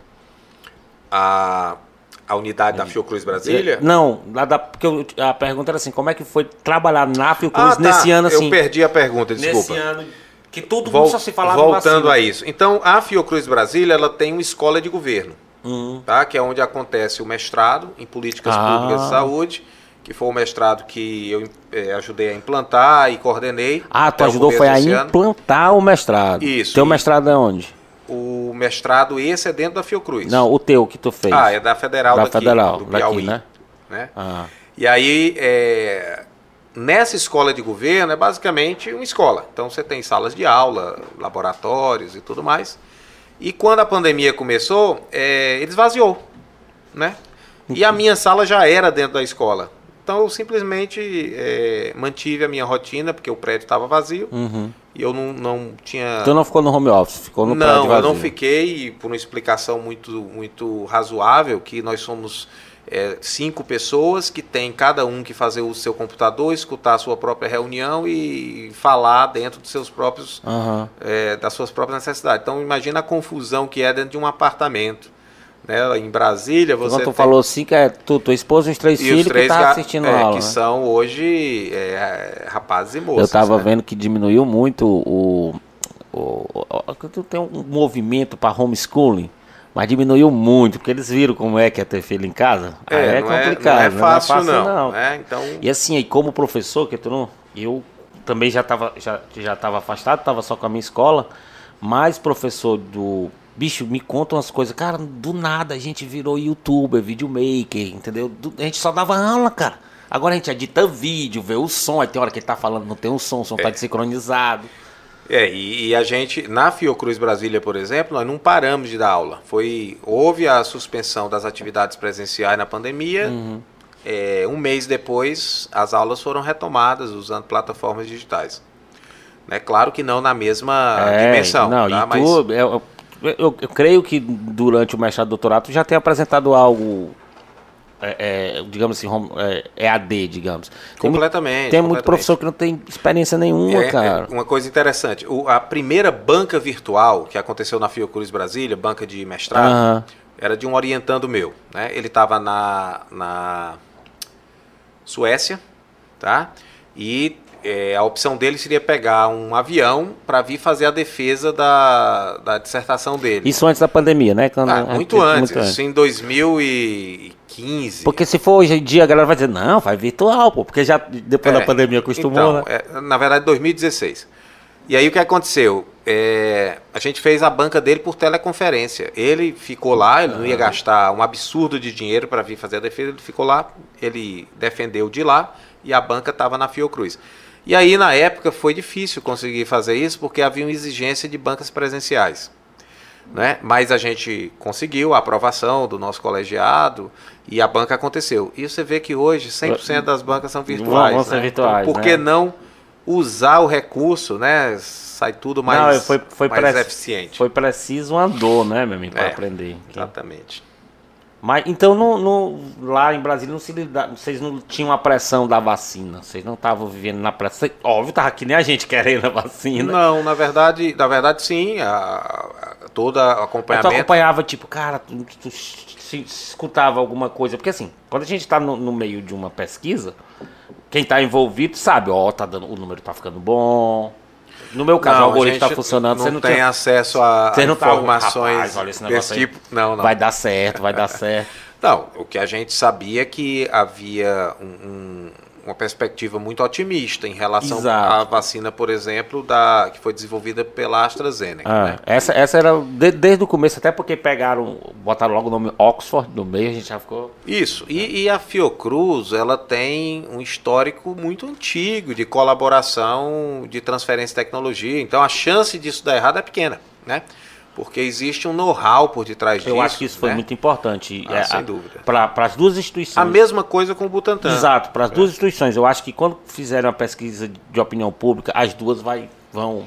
Porque graças a Deus, mesmo com todos os percalços, É. a galera quer se vacinar. Eu diria que a- a- todas as questões da pandemia, nesse caso específico da vacina para a, a Covid, elas, elas extrapolam assim, muitas questões tá? pontuais. Exato. né? Mas são duas instituições, tanto Biomanguinhos quanto Biomanguinhos como parte da Fiocruz, quanto o Butantan, tem, tem décadas tá, de, de desenvolvimento tecnológico específico para isso. Então não é um, um cara que vai passando na rua e vem cá, É, agora você vai fazer uma vacina aqui para mim. Não, e aí, aí ah, mas porque foi muito rápido. Peraí, cara. Não Foi rápido. É, tá? mas- Foi rápido porque precisava, Precisava ser rápido. rápido, cara. né? Nós pulamos umas etapinhas aí, mas deu certo. Não, não houve. Não, Não, e, a- houve... e aí foi burocracia, né? A terceira, a, qua- fase 4 só que. É, o, que- o que houve em termos de, a- a- de tornar mais rápido isso foi os, as ah, autorizações emergenciais. Exato. Que realmente é a autorização Todo- gente, pra gente pesquisar uns 6, 7 meses É, pra sair. Todo o resto passou por todas as etapas. Mas é como eu vi até um cientista falando assim, ó. Pra se, se construir um avião, aí dizia o avião, vou falar B-12, mas eu não sei. Você levava, sei lá, 3, 5 dias. Na época da guerra, a gente fazia em duas horas. Porque tava precisando. É, eu acho que tem muito dessa pressão de tempo e de necessidade, É. mesmo, sem dúvida. Mas, mas, mas então, então tu, tu, tu hoje está na Fiocruz, na, ligado à pesquisa e na, e na docência. Isso. Eu faço basicamente pesquisa sobre o sistema de saúde. Que, claro que toda a minha experiência pregressa me levou a isso, né? Por isso a gente, assim, sem, sem ter sido secretário de Uhum. saúde de Piripiri, eu estaria eu fazendo outra coisa. Né? Não estava nem na área da Não, não saúde, tinha né? nem entrado vida- na área. É, se eu não tivesse conhecido minha esposa, certamente. não estaria vindo Piripiri, Mas aí são, né? são versões paralelas, Elas vamos dizer assim. são que- a Marvel lançou um Isso, negócio muito massa fato- agora, o IC. É. O fato é que hoje eu desenvolvo essas atividades e na parte de docência eu, eu dou aula no, no mestrado de políticas públicas da Fiocruz e na UNB, né? no, no mestrado de saúde coletiva e no doutorado de saúde coletiva. Ah, na UNB é mestrado e doutorado, né? Mestrado, Fiocruz é só doutorado, mestrado. Só mestrado. E, mas e aí, quando foi que tu levou a família pra lá? Porque até agora tu Ah, tava... foi em 2015, né? Aí a gente se preparou, avaliou todas as. as- Acho que em 2015 eu fui te fazer uma visita lá. 2015 a gente... Ah, eu lembro lá, disso. foi. e, e você tem toda uma preparação, né? E aí, óbvio que não, não se chega lá e está tudo pronto. Então eu levei um certo tempo organizando as coisas, como, como sempre, E- e né? Deve Todo ter sido assim, por isso. deve porque assim, é uma organização familiar, mas pra esposa também, pra Ilusca, né? Isso. É pra ela, ela saiu do emprego dela aqui, ela passou um tempo lá. Isso. Hoje ela, hoje ela tá. ela- Hoje ela trabalha no Ministério da É, Saúde, saúde. não é? Porque é interessante que a carreira dela, com relação a essa atividade que ela desenvolve, ela era codificadora de óbito aqui, que é uma Aham. atividade bem específica. É dizer de que que morreu, é isso? É, é estabelecer a relação causal é, entre as causas que são registradas numa declaração de óbito emitida por um- pelo médico, né? O Mas médico se, se não tiver ok, ela. Ei, É, como às vezes tem, por exemplo, espinhela caída, né? Vamos dizer assim. Ah. Aí você tem que encontrar o código CID que refere. Ah, na maior parte das vezes isso está entendi. presente nos campos da declaração de óbito, tá? Entendi. E aí isso entra num sistema de codificação e esse sistema de codificação estabelece um algoritmo de racionalidade para estabelecer qual é a causa básica que Hum. se chama. Bom, aí dessa experiência ela ingressou numa outra linha de, de formação. Então ela começou a, a ministrar cursos aqui mesmo do Piauí sobre Uhum. codificação e tudo mais. E hoje ela trabalha como supervisora nacional do Sistema de Informação da, de Mortalidade, que é o, o SIM. Né, Não é é, o mesmo, não, não é o mesmo prédio que era no Ministério? não, é é no Ministério da Saúde, é né? outra, outra coisa, e, É. inclusive eu nem conheço os chefes. É que os caras dizer, ó, foi ele que Tem absolutamente já teve aqui um concurso bem misterioso, É, que, é- e aí, encaixa todo ele. ao mesmo tempo, ela também já fez o mestrado na UNB, né? Então estão dois pesquisadores em casa. Ô, e- rapaz, não vai ter. Não e vai, agora está fazendo doutorado. não vai Também ter vai. outra escolha por moleque. Por moleque é. vão tudo pesquisar. É, agora a gente vai para um quadro, Jorge, que a gente vai te fazer algumas perguntas ref- re- referentes a Piripiri. Uma delas eu acho que eu já sei a resposta. É possível que não seja. Eu botei ali no tufo bolo. Bora ver, Jorge. O rua de cima ou o rua de baixo? Tu, tu se liga nessa, nessa- Lá na, na Secretaria de Saúde não chegava lá uns pacientes. Não, tu mora onde? lá na rua de Rua cima. de cima, rua de baixo. Pra Você ter, você ter uma ideia, né? Eu, claro que eu, que eu conheço, né? Mas eu acho que isso é muito próprio de quem tem uma raiz de infância, sabe? Aqui Ah. em Piripiri. Eu, eu consigo captar a lógica, tá? Mas eu não consigo escolher rua de cima ou rua de baixo. Porque tem, Eu- tem, mas, é, tem que ter aquela memória eu afetiva, gosto, né, é, eu gosto da- da- das duas regiões. Piripiri é uma cidade muito interessante, ela é comprida, né? Isso sempre me, me encucou um pouquinho, porque na verdade ela cresce espremida entre grandes propriedades rurais. Então ela acaba ficando muito comprida, né? Muito estiradona. E os bairros têm sua identidade muito forte. Então quem, por exemplo, mora na floresta, dificilmente dá um pulo lá no prado, né? No máximo vem ao Exato. centro e resolve tudo por lá. E isso cria uma, embora Piripiri seja, isso é uma teoria minha, viu, cara?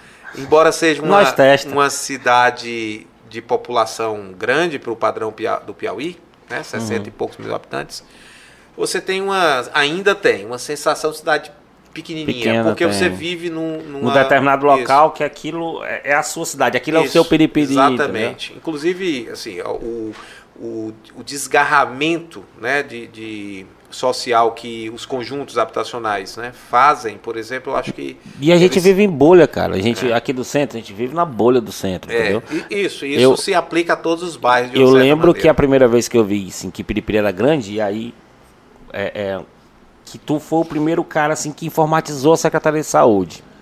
Eu já peguei esses teus dados depois, assim, aí eu fui ver a quantidade de gente que é atendido em algum lugar, num bairro assim que eu não sabia nem o nome. aí Pois foi que eu vi, cara, Piripiri é grande. É, os números costumavam ser superlativos, né? São números bem grandes.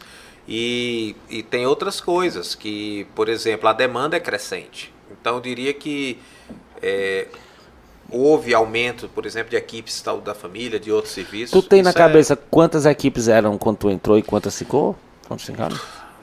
Porque assim, o, a, a Assim, UPA são mais de errar, 20, tá? né? Eu vou errar. É, mas tá? vai ficar próximo. Eram em torno de 12 equipes, alguma coisa assim, 15. Do- Uhum. Entre 12 e 15 e a gente chegou a 23. E, tá? e cada essa que tu aumentou significa um postinho de saúde também ali ou não? É, na verdade a gente evitava a conotação do postinho, Ah, né? vamos- É, Unidade básica. Desculpa, uma- não tá aqui mais quem falou.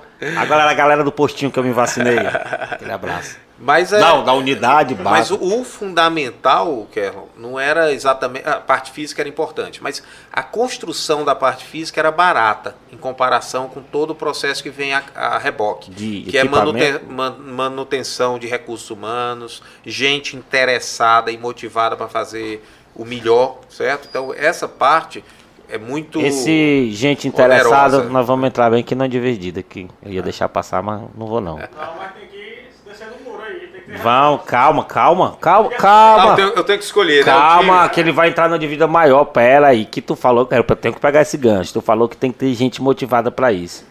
E como essa história que tinha os fiscais do Jorge passando de postinho em postinho pra saber se Ah, o isso é povo tá- verdade. É verdade? Mas não era um fiscal do Jorge, Não da era o que ele disse secretaria. que era o fiscal do Jorge. Até porque o Jorge nem tá, muitas vezes nem estava por ali, certo? Mas os fiscais foi uma época que a gente implementou realmente, porque é, houve uma conferência municipal de saúde em 2009. E uma das, das é, propostas aprovadas na conferência municipal de saúde era o controle de frequência. E a gente tinha duas opções: ou implementava um controle de frequência digital e Sabe que isso agora é obrigatório. Pois é, na época ninguém tinha dinheiro para fazer isso. Esse era o fato. É isso, tu tá? sendo visionário. Agora Isso. tá chegando nas cidades Aí a é gente obrigatório. criou um sistema de registro manual Uhum. com fiscalização. E esse, esse sistema funcionou acho que uns três anos. Tá? No começo, ruído e tudo mais. O pessoal que fazia a fiscalização eram dois servidores, né? eram pessoas do Uhum. Os quadro. fiscais do Jorge.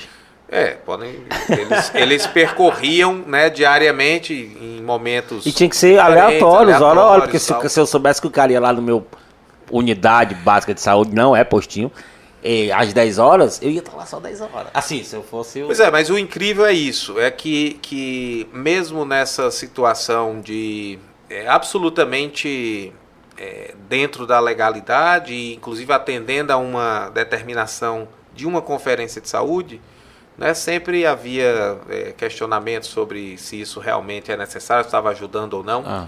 tá? Mas, aí o tu tinha um fato- número, no fato era que eles estavam Sim, trabalhando. né? É, o fato é que a gente precisava é, receber o que estava pagando. Então, é, eu estou lhe pagando para fazer Trabalhar tantas X horas. Assim, Não é por, por atendimento. Se for por atendimento, nós usaríamos uma Era- metodologia de captação. Era simples até coisa. tu fazer a. Né? Assim, depois que tu informatizou, porque tu botou É, o eu, sistema eu lembro, eu lembro assim, você provocou, vou falar, Pode que falar. às vezes a pessoa diz assim, ah, mas é, eu estava dando o meu plantão. Assim, Então, quem é, tem que lhe pagar é quem está recebendo seu plantão, não a Secretaria Municipal de Saúde Piripiri. Então, a gente vai... Mas plantão no hospital, nas outras clínicas, como é isso? É, agora eu vou. Não, aí variava um pouco, né? Mas não era uma coisa assim, não era por. Eu acho que era uma, uma prática, Aham. certo? Que Era um costume. É um tipo de costume. Às vezes esse tipo de alguma- costume que às vezes eu falo, as pessoas, a pessoa nem sabe que tá errado. Acho não, que saber sabe. que Não é, não é doido, né? Agora, é eu tolerante com queria isso, que né? tu falasse isso aí. É tolerante, assim. É fácil você dizer assim, ah, tá errado, mas todo mundo faz. É exato. Aí, Aí- aí É, fica complicado. mas quando é uma pessoa, outra pessoa, tu cobra, entendeu? É, Que é, a pessoa não faz assim, então não faz tua parte, mas na hora que a outra pessoa não faz, tá ponto dele. Não, mas a gente acaba, ó, por exemplo, o- a solução de incorporar os profissionais da atenção básica no SAMU e vincular o plantão deles no SAMU para evitar que eles fossem fazer um plantão numa cidade vizinha Ah. é uma alternativa que foi implementada, legal, certo? Então o cara tinha o plus dele, mas não precisava ir para o município vizinho fazer o plantão e recebia inclusive mais. E houve uma época em que o, o- a urgência do hospital ficou sob a gestão do município. Ninguém lembra disso. Mas foi um acordo costurado com o secretário de saúde da época, que era, que era o Secretário estadual de o saúde. estadual de saúde, que eles estavam passando por um- grandes dificuldades em relação à contratação de pessoal. Momentâneo, não, não era a CIS. A CIS não, não queria muita conversa com, com a nossa nossas propostas. Era o anterior, que eu esqueci o nome dele Já é agora. do tempo do Wilson Martins, né, Desculpa. É, mas tinha o, o papel do, do gestor local, né, que era o doutor Renato, né, Renato Jorge, ortopedista. Então tu chegou a ter as unidades, a- o papel da prefeitura e o pronto-socorro. E eu pronto-socorro, com, com profissionais pagos pela prefeitura, E vinha tudo alguma, de forma legal. e Vinha alguma. O Piripiri era meio que ressarcido com isso? Bom, nessa época a gente fez a transição da gestão da atenção básica para a gestão plena. E com isso houve um incremento significativo do, do recurso de média complexidade, que inclui o recurso hospitalar para o Piripiri. E a gente começou a captar recursos da região.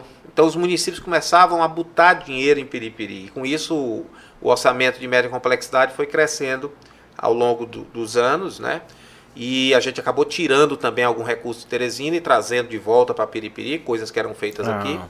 E tudo isso facilitou, né? Facilitou a vida. E ao mesmo tempo com esses problemas de, né, De fiscal Jorge. de fiscalização, né? Mas a fiscalização não era só sobre isso, viu? Tinha mais o quê? Tinha fiscalização sobre o uso, por exemplo, de insumos, tá? Então a gente mantinha um centro de custos que verificava quando havia um, um- um uso excessivo de luvas. Tinha que, que ver o que é estava acontecendo. já li- li- Já, lidava já com tinha isso. A gente descobriu que, em determinado momento, a gente descobriu que estava usando tipo 10 vezes a quantidade de, de palito de fósforo que precisava.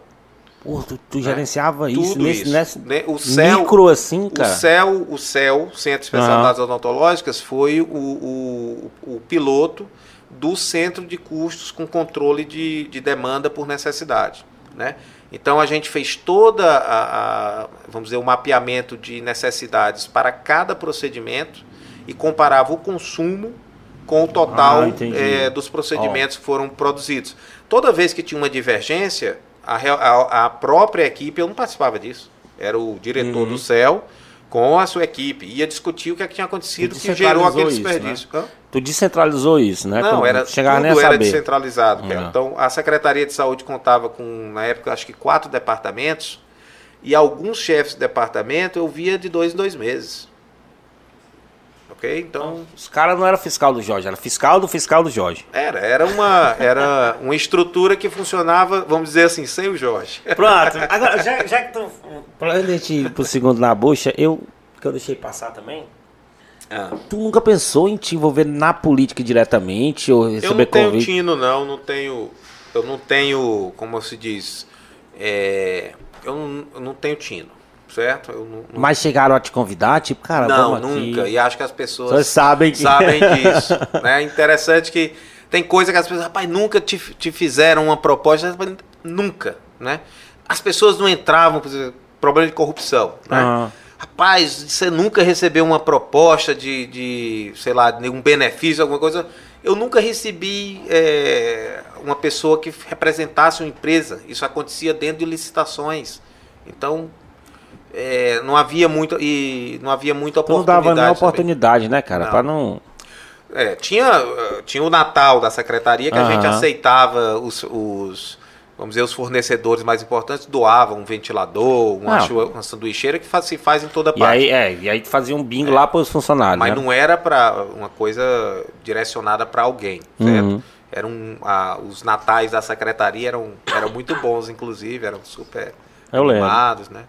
Falando em Natal, vou ter que passar de novo. Teve um convidado que veio aqui e disse que quando dá em agosto o Arão, Arão Virtérbio, Arão Viterbo. descobri o nome Virtérbio e descobri que Arão é com dois As. Falei a minha A, vida é. toda só com A, cara. Sem vergonha escrevendo. e ele disse que quando dá em agosto já não tira mais a barba. Eu tô, eu tô vendo aí que talvez seja verdade, porque tu vai participar de uma ação lá da empresa dele. É verdade. É É verdade. verdade, sendo Papai Noel. É verdade. É, eu uso barba há muito tempo, né? Você deve ter me visto poucas vezes sem barba. Mas agora eu, eu tenho um compromisso assumido com o Arão. Há três anos eu, eu participo dessa ação junto com eles, né? E no Natal tem o, o, o momento, meu momento Papai Noel que eu acho ótimo. Deve certo? ser muito massa, cara. Eu, eu vou porque eu gosto. Porque as crianças estão vendo o Papai Noel ali, elas não estão É. vendo o Jorge fantasiado de Papai Não, você Noel. não tem ideia. O, o Arão e a Vera fazem esse, esse, vamos dizer, esse movimento de doação, né, de presentes, são presentes novos e tudo Uhum. mais.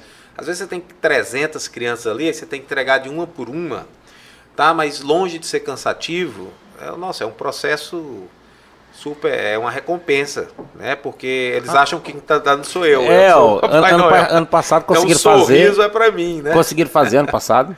Fizemos, fizemos fazer. com todo cuidado, Uhum. com, com- seguindo um pouco também A da. barba fica hackeada debaixo da máscara. É, ninguém viu direito a barba, não, mas foi seguindo a experiência da, da- do, dos festejos do ano passado. O festejo do ano Já passado foi uma coisa assim, Não é bem, bem organizado. É. Aí viu que dava para fazer, né? Aí Uhum. aconteceu. E esse ano, obviamente, vai ter de novo, por isso que eu já tô deixando a barba A última maior. vez que eu te vi sem barba, tu tava discutindo com um irmão meu, Matrix. Acho que vocês estavam dois discutindo lá. Próxima pergunta, Jorge. Ah, sim. Você é que não pode ficar em cima do muro, não. Ai, ai, ai. Pô, atualmente eu acho que eu ando mais na rua de baixo. Que é- a rua de baixo é da igreja pra cá, não é isso? Eu pergunto também. Eu morei, eu morei bem na emenda, Bem na né? Ali na emenda, Praça foi. da Bandeira durante, Bem na, se o cabo errasse durante curva, nove anos, se né? o cabo errasse a curva, pegava a tua casa, né? Mais do que isso, deixa eu ver, eu morei de 2003. É, 2003 a 2013, eu morei 10, Dez anos, anos. lá, 10 anos, né? Naquela casa que era muito legal e tudo. Acho que lá já é rua de baixo, né? É, já é o de baixo. Depois da igreja pra cá, assim, tu tá ali no, na zona cinza. Eu tô na. É, exatamente, né? Zona Ele, protegida. ele vai, ele botou, ele botou baixo. Embora eu goste muito da rua de cima, né? A rua de cima é a, é a parte assim. Como, não me lembro que acho que foi o Arão que falou que a rua de cima não dorme. Acho que alguém, ou foi o Jorge, foi o Jorge, Jorge, Jorge terceiro. Que é, realmente é isso. Se, der 10 e meia da noite, rua de baixo, você não resolve mais nada, não. Tá todo mundo dormindo, sossegado. E a melhor saída noturna em Piripiri, assim, da, da, da história, que tu pode, não precisa ser atual, não, entendeu? Entendi. A gente gostava muito de ir em grupo, né, para as festas que aconteciam no BNB, na ABB, né? E o meu grupo, acho que todo mundo sabe quem é, né? Os meus amigos aqui de Piripiri cabem numa mão. São, são pessoas que a gente eh, se relaciona já há muito tempo como irmãos. Então, as melhores saídas eram com essa turma, né? Não, não era o local, era a turma. Era a turma. Ah. É, É era a que. Piripiri é bom de turma, que às vezes é um, duas horas de uma banda pra outra e você tem que conversar com a turma. É verdade. Ei, Jorge, o, o som dele tá bom? Que ele tá falando um pouco. Tá? Que eu não sei se ele tá falando longe.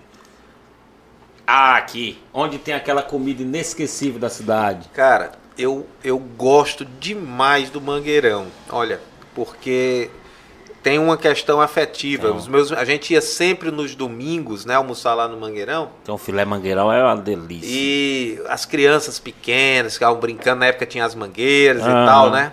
Nunca perdoei o Arimaté por ter brincadeiras Teve uma que o cara fez uma né? santa lá, Fez uma uma santa. né?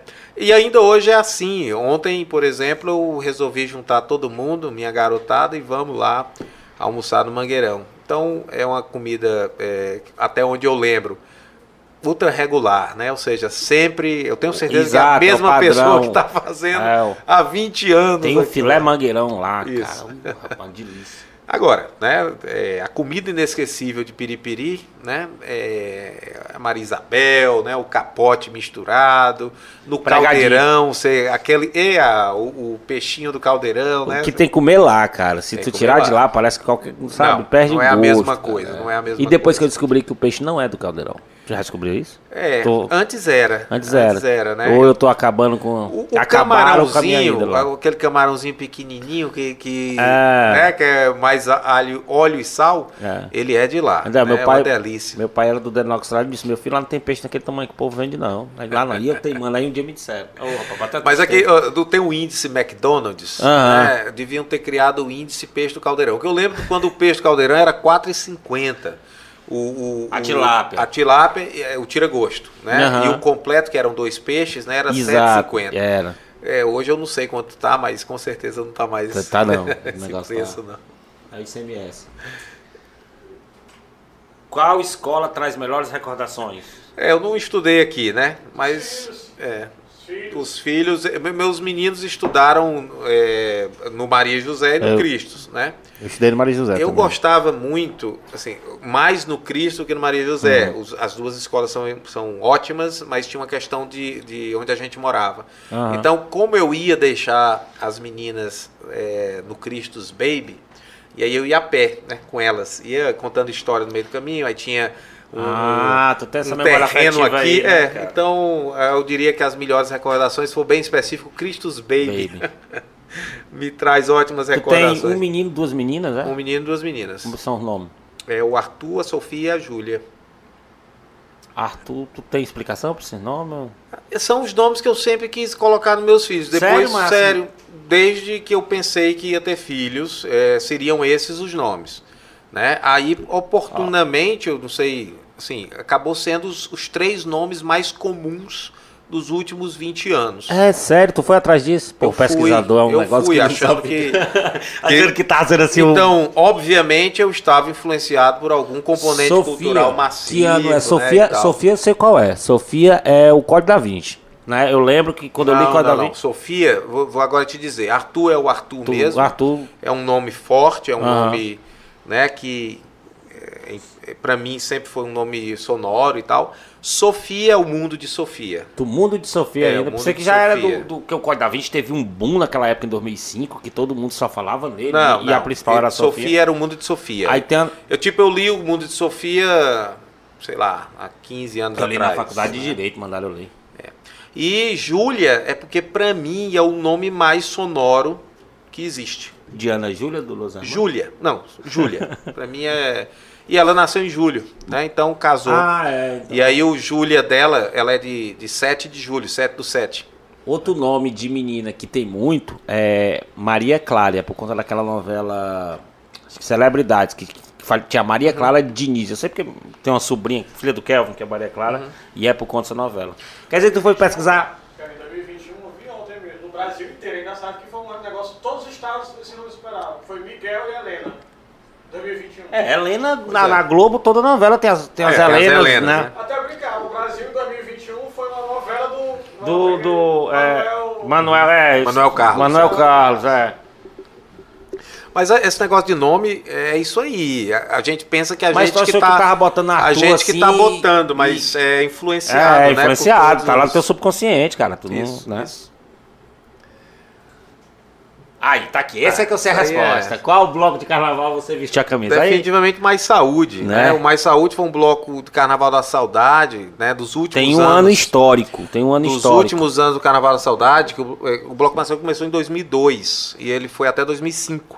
Então são quatro anos Eu aí. acho que é esse daí, 2005 Ele começou histórico. como uma brincadeira, né? Do, do- de um grupo de pessoas lá da, da Secretaria de Saúde. Na época eu nem sonhava ser secretário de saúde. E o primeiro tema era, era o Bin Laden, né? Tinha todo um.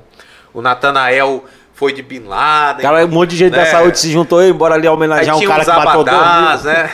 Naquela época tinha, tinha um- uma lógica de abadá. Ah, né? sim. Tinha abadá. sim.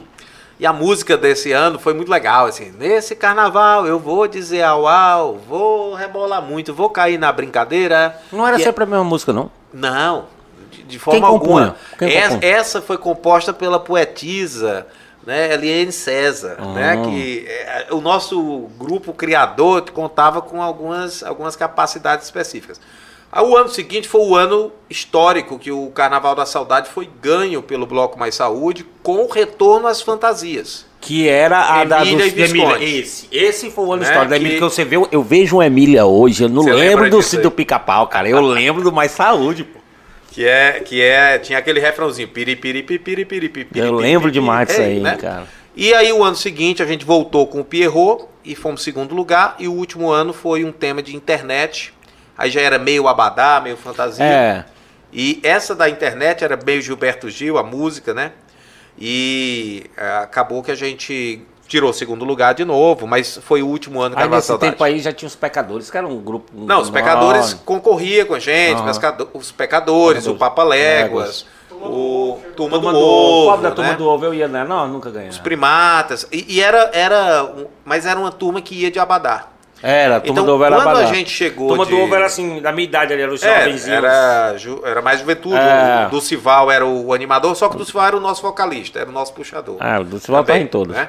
E aí a gente gravava o- o- a música lá no estúdio da FM E, Cidade. e quando é que começava, assim? Quando é, galera, vamos se reunir, porque vai Cara, ter Carnaval da Saudade. Era muito tempo antes. Era? tá? Então, é tipo, porque o barracão do, do bloco era lá em casa. Então, o- o- tu não pegou mais antes, cara, bem antes mesmo. Quando o Carnaval Não, da eu Saudade vi era os vídeos, do, vi do, do tudo. Gororoba e coisa. É. Cara, tinha carreata. E era super concorrido, Tinha né? carreata dos blocos, cara. Tinha- eu, Era- eu, eu lembro que Era eu bem era visceral É, o negócio. né? Concentração. concentração, sabe? Tipo, se tu era Gororoba, sabe? É Corinthians e Palmeiras, Flamengo e Vasco, entendeu? Torcida organizada. e Torcida organizada. O, o- o- meus irmãos eram do contra, eles eram e- dos sujões. E é. eu só ia pro, pra eles. Você sabe que eu ganhei dois troféus de fantasia do Enquanto, Enquanto Houver Saudade? Foi já agora. Quando o Dideca começou a organizar o Enquanto Houver Saudade, ele fazia um concurso de fantasia. Ainda faz, né? Deve fazer. É. Faz tempo que eu não vou. Aí uma das vezes eu fui de Pierrot e da outra vez eu fui Então de, acabou de. Shake. Foi capa- homenageando o Mais Saúde. E é engraçado que quem desenhou os troféus, quem desenhava os troféus era eu. Aí eu, eu desenhava os troféus ganhava. né, e ganhava, né, os troféus. Mas é, isso tudo é, tem a ver com. Porque Piripiri não, tinha não tem carnaval, né? O fato é, É, esse. não tem, menos. nunca teve. Teve um ano com, na administração do Odival, 2008, É. acho que tentou, que foi na praça, cara, eu gostei demais. Então o movimento todo era no sábado Ah. gordo ali, do Carnaval da Saudade e tal. Aí tentou-se agora, porque eu acho que como o Jorge fala, no ciclo, o ciclo mudou e foi pro, pro curso. Que o primeiro foi em Pro 2012, curso. eu acho que tu já não tava mais aqui. Eu tava, Tava? já eu cheguei a ver o curso, né? É outra vibe, né? Ah, é é. interessante e tudo, mas é, Ah, é outra, outra coisa, outra, coisa. vibe. É E foda, o, o carnaval, o Abadá fez muito mal pro Carnaval da Saudade. o próprio Muito. Carnaval da Saudade transitou pro Abadá. né? Exato. Então a gente. Ó, os sujões, eu falei dos os sujões, eles em 90, 92, eu acho que foi uma fantasia mais legal. Os sujões, ele foi os caras pintados antes dos caras pintados. Eles foram de. Era uma bandeira preta, bandeira preta. O do Brasil, onde é verde é preto, onde é amarelo era prata. Não me lembro a frase, mas era, era crítica ao governo, cara. Aham. Isso, nós estamos falando de, da, do começo da década de 90. Aí choveu, os caras, enfim, os caras não tinham como Não. competir com Gororoba. Mas eles, no outro ano, fizeram o Abadá, mas era uma fantasia, perceba. Eles estavam de Abadá, mas era uma fantasia, porque eles estavam no Carnaval da Bahia. Aí, isso na minha cabeça dá o giro, Deu porque. nó. Deu nó, porque agora a galera tá, tá de, de, de, Abadá também, pelo Abadá da Bahia. mas Não, mas eu, eu, a gente assistia os vídeos do Carnaval da Saudade, dos carnavais da Aham. saudade anteriores, até para ter mais ou Ah, menos uma nessas reuniões lá, nesses barracos. É, nesses barracos. porque, porque muita gente tem vídeo, né? Então, Pois o, é, o-. Márcio, por exemplo, o Márcio é, do Agostinho, Macedo, Não, né? o Márcio, fale o nome Ele- certo, ele- Márcio Pomba. Ele tinha vários, né, VHS e tal, e a gente Ele é Gororoba, né? de mostrar. Que isso aí, se o cara errar, é, velho, se o cara errar... Não vamos esquecer do União Baleia. União Baleia, é que eles é dois, outro- cara, era- era é, rival. Era rivalidade. Aí tem vários outros que eu, eu não alcancei, né? é, Eu lembro demais dessa fantasia certamente da Emília, as pessoas cara. de Piripiri lembram e têm carinho Essa, por essa isso. foi histórica, essa da Emília foi a ação que teve, acho que teve, É. acho que teve. Eu ainda tenho as músicas todas. Tudo, as gravações originais. digitalizada, assim. As gravações originais digitalizadas. Rapaz, se tivesse isso pra botar no Spotify, cara, ó, tivesse eu da tenho, galera. é. Tenho no celular. No inclusive. celular, não vai perder isso não, pelo não, amor não de Deus. perde não. A essa altura não perde não, porque tá tudo Tá tudo na, nuvem, né? Rapaz, um dia chegou pra mim e falou, vem cá, me diga, o que é as, nas nuvens? Por que, que as coisas estão nas nuvens? Papai, nuvem, nuvem, chove tudo mais. Aí eu fui explicar pra ele na internet. Bora lá, Jorge, a próxima. Di- di- essa daí é só pra ter confusão. Direita, ou esquerda. esquerda? É, faz muito tempo que eu não adiro a rótulos, né? Assim, Eu tô, nesse eu tô- eu tô eu, começando a ser desse jeito. eu, assim, eu, eu acho um- muito chata a discussão focada especificamente em. Você se delimita, né, cara? É, eu acho que eu tenho características importantes, tá? De, de, de perspectiva, assim, qual é o papel do Estado, Uhum. certo? Eu, eu sou muito favorável a ações é, do Estado focado em questões sociais, pela minha formação, Então. por- né? Eu, eu tive todo um histórico de, de desenvolvimento político também con- conectado com, com o que hoje se chama de esquerda. É, Que até isso eu tenho dúvida se essa classificação vale, né? Exato. Mas- e de direita eu também tenho um- uma série de convicções, né? que diria, também estão gente. que É, é os outros que estão liberais, isso. É, né? são São liberais, são, são Tu vai conversar com alguém de esquerda, de direita, tu começa a ver que o da esquerda não tá muito pra política pública de inclusão ou de, ou de diminuição de pobreza, que é o que a gente mais e quer. vice-versa. E, né? o, e o da direita não tá muito liberal. "É, então não dá me É. encaixar nenhum nenhum. E aí você tem, eu acho que é- isso é muito fruto do, da polarização, né? Que acontece em vários Cara, campos hoje. Se tu for atrás, isso é muito fruto do nosso próprio cérebro, que, que sempre vem eles, nós contra eles. Aí a mídia, todo mundo tá só fortalecendo isso, Pois entendeu? é, é, o problema é que eu fui programado para produzir colaboração. Nem sabe? então. A minha, a, minha, a minha cabeça só funciona se eu transitando ali. conseguir te fazer me entender e vice-versa. Se eu entender o que você está dizendo. Então, eu, eu resisto um pouco a. Exato. Eu acho que quando, quando você quando você se deixa rotular, você está se limitando. Até porque amanhã, quem é de direita ou quem é de esquerda, lá, os representantes, começa a apoiar uma coisa que você não concorda, aí tu vai ter que fazer malabarismo para poder continuar no grupo. A- a- Tem uma coisa que eu, que eu não abro mão de jeito nenhum, é do meu bom senso e do, do meu senso crítico, né? Vamos Exato. dizer assim. Então, a gente, vamos dizer, orbita aí todas essas discussões. Tá vendo como não teve discussão? Qual bairro, comunidade Piripiri é mais atraente? É- Agora complicou. Complicou, agora complicou. Agora aí dava pra tu dizer, ó, tem 20 bairros que eu coloquei. Não Pois são é. postinhos, são unidade básica de saúde. Pois é. É uma boa pergunta. Assim, Qual o que eu, mais te marcou assim, assim? Não, eu não andava, quero que não é de, então, eu, onde eu andava mais, vamos, vamos excluir o centro. Eu digo assim, que porque foi tão difícil. Eu morei no centro, eu né? digo, vamos supor, tem um posto de saúde X que foi tão difícil pra tu botar que tu. Ou todos eram a mesma dificuldade? Não, eu acho que, que cada um tinha. Eu, eu tinha uma primeira parte, né? Quando a gente não tinha terreno no, no, no bairro, tinha que negociar uma compra de terreno. Tu recebeu doação? Não. Nó- Nós tínhamos alguns terrenos da prefeitura, Ah, entendi. tá? Que podiam ser usados. Mas de- é, assim, aquele bairro charmoso. Eu sei, é. Não, ele vai chegar lá. Eu- eu gosto da rodoviária, É que eu quero puxar que é dele aqui a história. também. Eu quero puxar dele aqui a história de, de posto de saúde. Pois é, é, o bairro que eu mais frequento, assim, fora o centro, a floresta, né? Que eu, que eu vou muito Então a floresta já vai com amigos, dois né? pontos, porque o Arão é que. Não, o Arão mora lá, é. uai. Aí, É, ele escolheu lá, né? mas eu adoro os, os bairros em geral. Eu gosto muito do Prado. E essa tua entendeu? perspectiva é, é muito real, assim, de quem mora no Prato, quem mora na Floresta, tem uma piripiri dentro da piripiri ali, tá? No, É. eles, eles- você tá no- no- na sua bolha.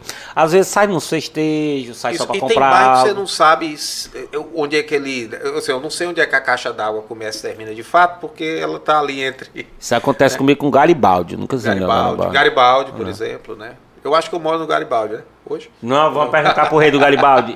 Ele mora no Garibaldi? Ali é centro, não? Ali é Garibaldi. Não, o George mente que a casa dele é centro desde sempre. Na, verdade, A casa dele hoje é centro. Então, você tem, você tem a, a- toda a parte de é, topologia oficial, Aham. que na verdade não são tantos quanto a gente pensa, e tem essa parte da topologia a- tá- histórica, né? Que é mais Garibaldi, por em- exemplo. lá em cima mesmo onde eu moro, uns chamam de Morro da Saudade, outro é Morada dos Alpes e tal. Pois é. Lá na conta vem Morro da Saudade, mas tem uns vizinhos que diz que mora na Morada Não, dos Alpes. Morada né? dos Alpes e Morro da Saudade eu consigo, eu consigo consegue? visualizar, é. Ah, onde é a diferença, onde é a separação? Eu tenho a impressão que ali, pegando da rodoviária para dentro, da- os terrenos da ABB, correndo ali até a BR, ali é Morada dos Alpes. né? Então, eu moro ali e vem na conta Morro. Morro da Saudade. Morro da Saudade. Eu acho que o Morro da Saudade já terminou de subir. Quando chega ali na. Né, chega na, ali perto da rótula já. Eu não vou mais pagar as contas, não, que tá vindo errado. O centro administrativo também é Morro da Saudade. É, mas eu não, não- eu não sou expert. nisso, Ah, então- é. O centro administrativo tu já não, nem, já não tava mais, Ali né? também é Não, quer dizer, eu peguei a construção do centro administrativo, Uhum. né? Mas. é, Foi abrir muito tempo depois. isso. Próxima. O melhor evento que você já participou na cidade. Ah, eu gostava muito do Perifolia. né? Mas perifolia na Tomar Rebelo. Eu sou Ih, defensor. é. Sou defensor que existem Você, dois perifolias. Sendo bem sincero com você, é verdade. É. Né? É, mas tinha, teve um, um- Eu gostava muito da FEPEM. Cara, Fê, era É. legal demais. Gostava muito da exposição. Teve uma vez que foi ali na. na, na exposição, Exposição, mesmo. exposição de O bicho? festejo foi na exposição, veja bem. Ah, sim, teve. As festas foram Lembra? lá, lembro, As lembro. festas dos festejos foi na exposição. 2003, né? 2004. Nossa, foi muito Circuito interessante. musical. Circuito musical. Circuito Era 2003, musical, 2004, por aí. Era essa data. Tudo isso aí é memória afetiva. Ah, é isso né? que eu te perguntar, a exposição, quando tu vai no, nesse caso, que tem uma exposição de bicho, tu ainda bate uma afetividade lá? Pô, não. não, não tem onde botar, bicho, né? Não, mas, mas assim, por ter já participado, por já ter tido. Não, eu, gosto, eu gostava de vaquejada, né? Mas ao longo do tempo eu, eu mudei um pouquinho A percepção. a da- percepção. Que ficou muito que é. profissional, sabe? E tudo. Mas Realmente. é. Às vezes a gente Então, vê. mas aí, mais pra fechar, é o Perifolia na Tomar Rebelo, Eu acho que sim. da Claudinha Leite. É, e a do- da Claudinha Leite. Alão falou, porque aqui, vamos deixar claro, a, a enfermeira que o Alão falou é a tua esposa, né? É. Que, então, vamos lá, vamos, vamos. Foi aquilo mesmo, ela cagou mesmo. Ô, cagou, peraí. Cagou, ela cagou. Quer saber se ela cantou de dentro do banheiro, porque tem essa Não, lenda. eu não, eu não sei disso. Não. Tem a lenda que ela canta em galera, ela, a galera sabia até a música, que era naquela na corda do caranguejo. Eu, eu, eu subi no trio elétrico com a minha esposa, por conta dessa, sim, tipo de recompensa pela intervenção e tal. Ah, ela sobe aí, pô. Minha, É, né? não, vocês, à noite vocês Vocês vão são. subir, vão assistir o show da. Tava, como é que tava o cheiro?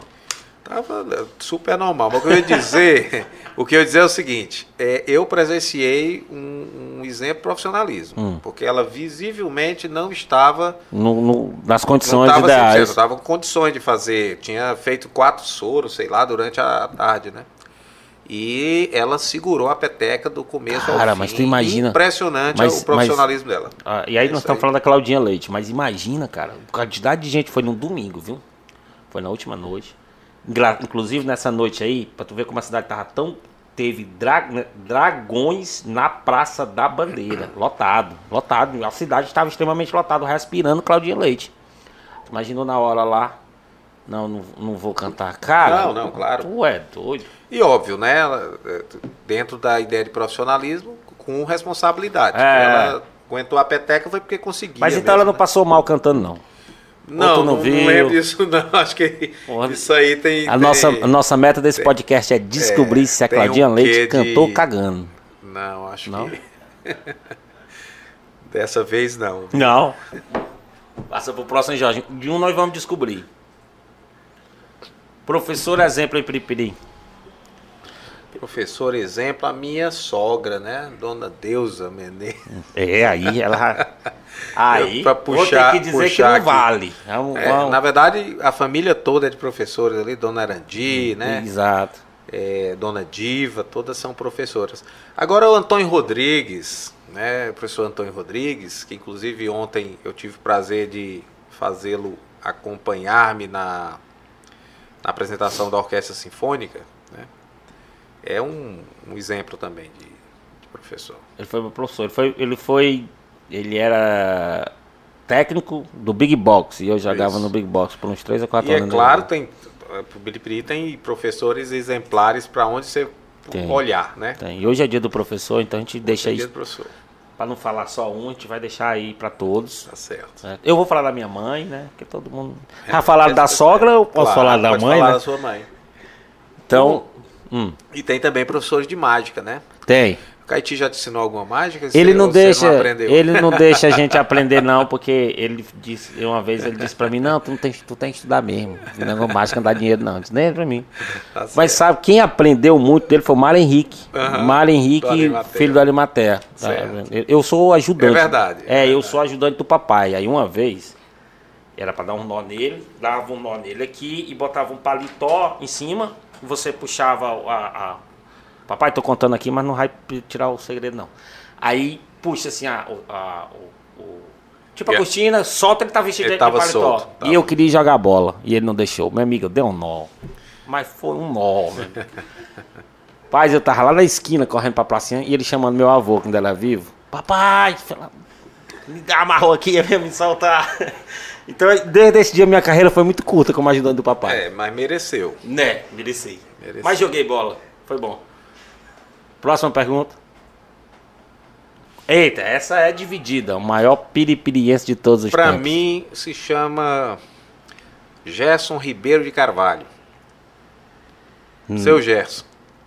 Vai ter que me pai explicar. do Paulinho. Pai do Paulinho. Pai do Paulinho, um dos melhores amigos que eu tive aqui. Claro que eu conheço piripirienses ilustres e importantes, Uhum. né? Importantes no sentido real da coisa, Real. não é só de fachada não, né? Posso citar vários que têm passagem política, que têm representatividade. Mas eu quero pensar no seu gesto que foi um, eu diria, um grande amigo que eu tive. Morreu com 104 anos, né? Lúcido. E eu tive o prazer de ser vizinho dele e compartilhar aí Vizinho momentos- em vizinho mesmo. Brasília. Não, aqui. Aqui. Aqui. Aqui. Eu morei na Praça da Bandeira. Porque o Paulinho que tu fala é Paulinho, Paulo Alexandre o... Carvalho. Exato, o filho da Cleia. Não, Não? Paulinho é o filho do seu Gerson, com a dona Elza Ah, Cruz. que eu tô confundindo. Paulinho do Sebrae. Ah, Paulinho do Sebrae. Isso, Paulinho do Sebrae, exatamente. Já Eu foi o Paulinho confundindo da aqui. Epagre. Aham. Hoje é Paulinho do Sebrae, que é um grande amigo, é um irmão que eu tenho aqui. E seu Gerson, é, ao ter completado 100 anos, né? O Piripiri estava também é, fazendo 100 anos, aí ele completou 100 2010. anos um pouco antes, né? e é, foi um, um cidadão piripiriense absolutamente exemplar, né? João Cláudio. Ô, João Cláudio, olha pensando no João Cláudio toda vez. Já entreguei minha resposta para essa daí. É, Tem a pergunta do internauta? Tem, vamos passar outro logo. Não, vamos perguntar logo primeiro. Bora, porque a gente vai pra internauta, depois a gente vai pras fotos. Falando de João Cláudio, eu achei a fita do show de 1992, que o papai tem pirata. Aí eu peguei papai, disse, papai, tem uma fita de João Cláudio aqui no meu fim, deixa ele saber não, que se eu gravei de um jeito que ele não sabe não. Disse que o papai levou um gravador pra lá. Mas mágica ele não deixa não, cara. Não deixa aprender não. Olha aí.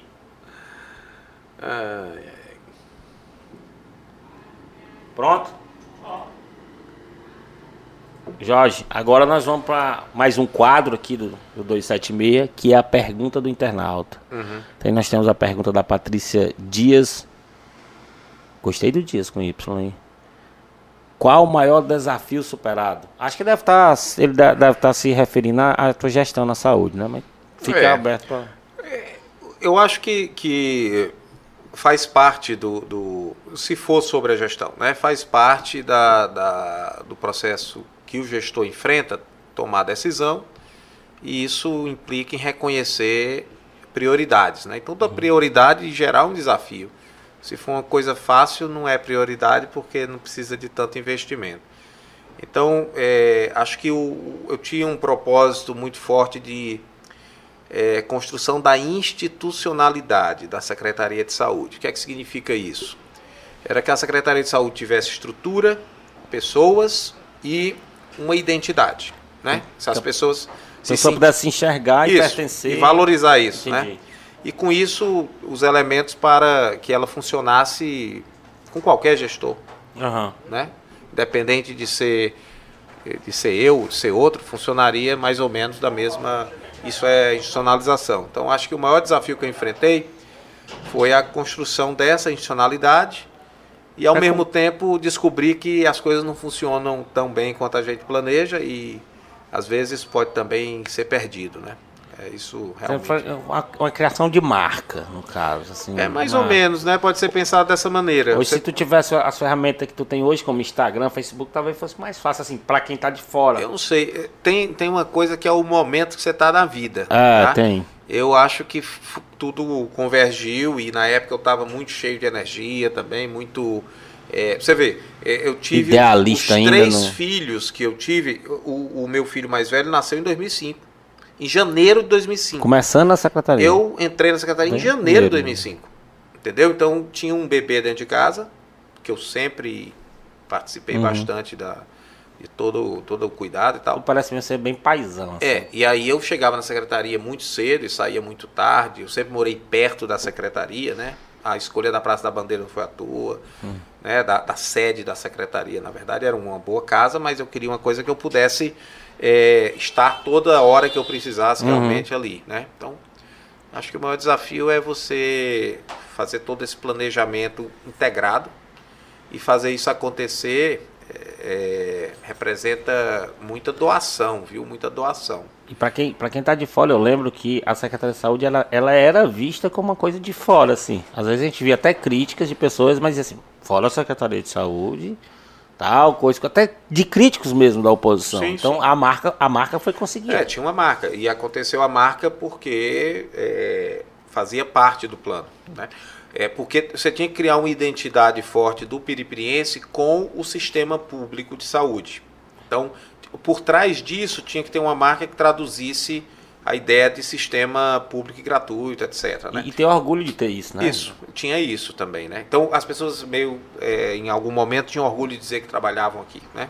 Isso era importante. E o, bloco Mais Saúde servia pra isso também. Não. Não? O- não, porque o Bloco de Saúde é, é- Mais Saúde era anterior. E Era? ele, ele deixa de existir no ano em que eu me torno secretário. Sério? É. Então o Rabugento chegou e tirou o bloco. né? e, e aí, porque chegou o momento em que ele exauriu também a. né? E Já aí, tava tão grande que, ó, se a gente continuar aqui vai Não, pelo contrário. O, Não o- maior ano do bloco, que foi Três. 2004. Quatro? Em 2003 a gente saiu grande, saiu Aham. com 200 componentes. Mas em 2004, que a gente pegou o primeiro lugar do ano passado e todo mundo queria ir, tinha uma fantasia muito bonita. Ah, exato. A gente saiu com quase o dobro de, de componentes, né? Exato, porque apareceu, ganhou, aí todo mundo caiu no próximo, né? Eu lembro disso E daí. tinha também uma prévia muito legal, Ah. sabe? Com bastante é, animação e tudo. Então a- o maior desafio foi criar essa marca. Foi criar essa marca tanto interna como externa. Assim, interna que eu digo funcionário. É, Vou lá, participe de um negócio que funciona e participe de uma coisa que a, a sociedade vê o sentido, resultado. Né, que faça sentido, inclusive para mim, para a vida toda. Uhum. E também ah, faz parte desse desafio você se desligar disso. Desligar no sentido. é, essa identidade não é sua, é da Ah, instituição. entendi. Eu tô criando. Não é, não é a secretaria do É, não Jorge. é o Jorge, Não, é- é. não são os fiscais do Jorge, são os Não, caras não, da não, secretaria. forma alguma. É porque a E gente tanto brinca que, com isso, né? se você reparar, é, eu tinha intensamente participação em, em entrevistas, em e o último ano de gestão, que foi o que eu programei para me desligar, Aham. independente do resultado da eleição, Ali tu já tava sabendo que tu não eu já ia não ia mais para praticamente nada de... Desgasta muito também. de- é, não, e o desgaste eu administrava, eu nunca, Uhum. nunca fui afetado pelo desgaste de forma alguma, né? É uma coisa que se administra até porque eu, eu em geral, é, tinha uma postura de transparência e de resolver diretamente. Então, insatisfações profissionais eram resolvidas diretamente comigo. Não, não tinha nenhuma motivo, motivo para você produzir, por exemplo, uma, uma discussão em paralelo. Então, se, as Se pessoas- tivesse Facebook na época, não ia ter discussão na Facebook. Né? Talvez tivesse, então É, é. talvez eu tenha sido beneficiado por não Exato, existir não redes existia. É. sociais, né? Por- tem várias Existia, mas coisas era muito fraca. porque assim, muito O Orkut, para você ver o que o fulano estava pensando, você tinha que entrar no perfil dele. Então ele tinha que ser uma pessoa interessante, Isso. você tinha que entrar. Hoje não, hoje é demanda. Não, hoje, então. hoje eu não consigo nem imaginar como é que seria esse processo. Acho que hoje é muito mais difícil. Várias É. coisas, né? Várias coisas. Ele, ele lhe dá e lhe tira, né? Você Isso. consegue também responder algumas coisas mais Isso. fáceis, mas Isso, tem perdas e ganhos, né? é. tem outra?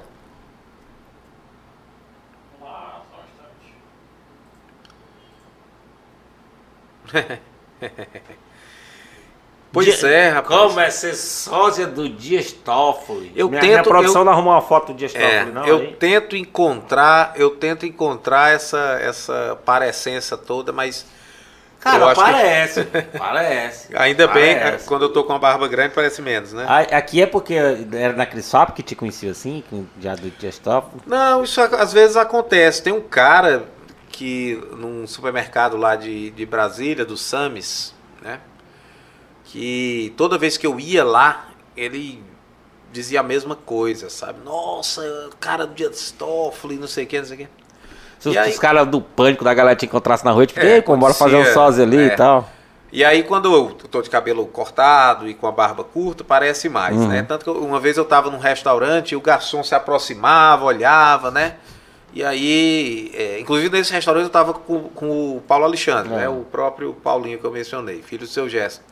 E aí ele chegou pertinho e disse assim, ministro, o que você precisar, não se preocupe. Eu digo, você tá achando que eu sou quem? Opa, né? tava cortou logo. Aí, a- é, aí ele telefone disse, lagosta. ministro, não se preocupe, aqui nós temos muita descrição, né? Ninguém vai... né? O cara pensou que era o Dias Toffoli, é. dizendo, ih, rapaz, É. negócio de me chamar de é. ministro, homem. Mas imagina, o Dias Toffoli de bermuda, de camisa chinelo. Ah, esses caras devem usar bermuda também, hein, cara. Ah, Eu com tenho- certeza, mas eu não- Tenho, um eu tenho um conhecido aí, quando aparece, use- quando aparece uma menina bonita aí, toda cheia de... de ele diz, essa daí também caga, pô. Tá falando, tá falando duas vezes de merda hoje. Isso aí vai pro, pro ar, vai? Mas, rapaz, essa daí eu vou fazer questão.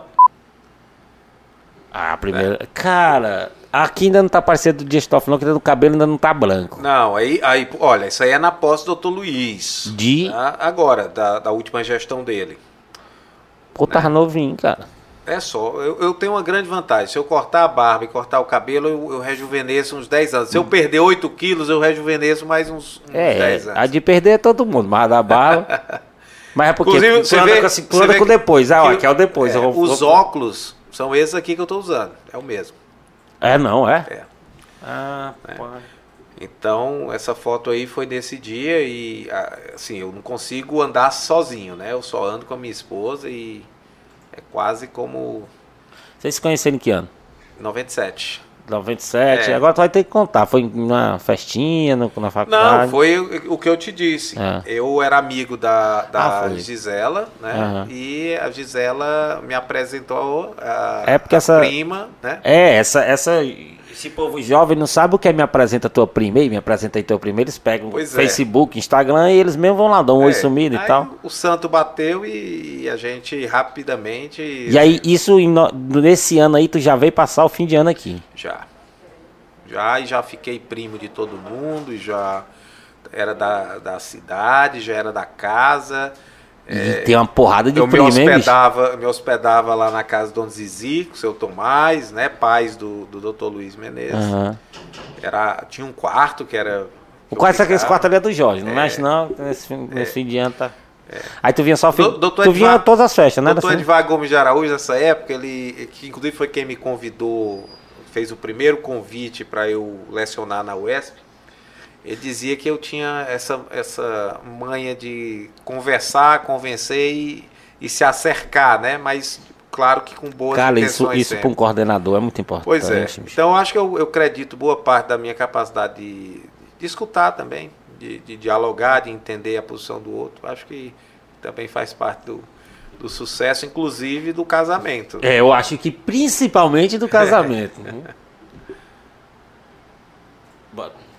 Ah, é. eu Ah, ia- e aí o Paulinho. Ah, conheço, sei quem É é. um dos meus irmãos aqui de Piripiri, Isso é aqui? né? É aqui no Caldeirão. A gente agora é caiaqueiro, né? É, tu não tá na, na- no. O, o, o, o Álvaro, Álvaro, teu Também, cunhado, é que tá, Álvaro. ele tá pescando também, não tá? É, eu, como eu disse, eu sou ruim de pesca. É, pois tá? é, eu não, eu ia te não- perguntar. não sou bom de pesca. Agora, se você me, me levar para um rio de pedra para pescar camarão, eu, eu me dou bem.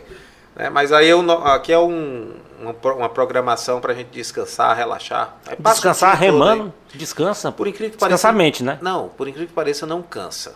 Cansa não. É um exercício ultra.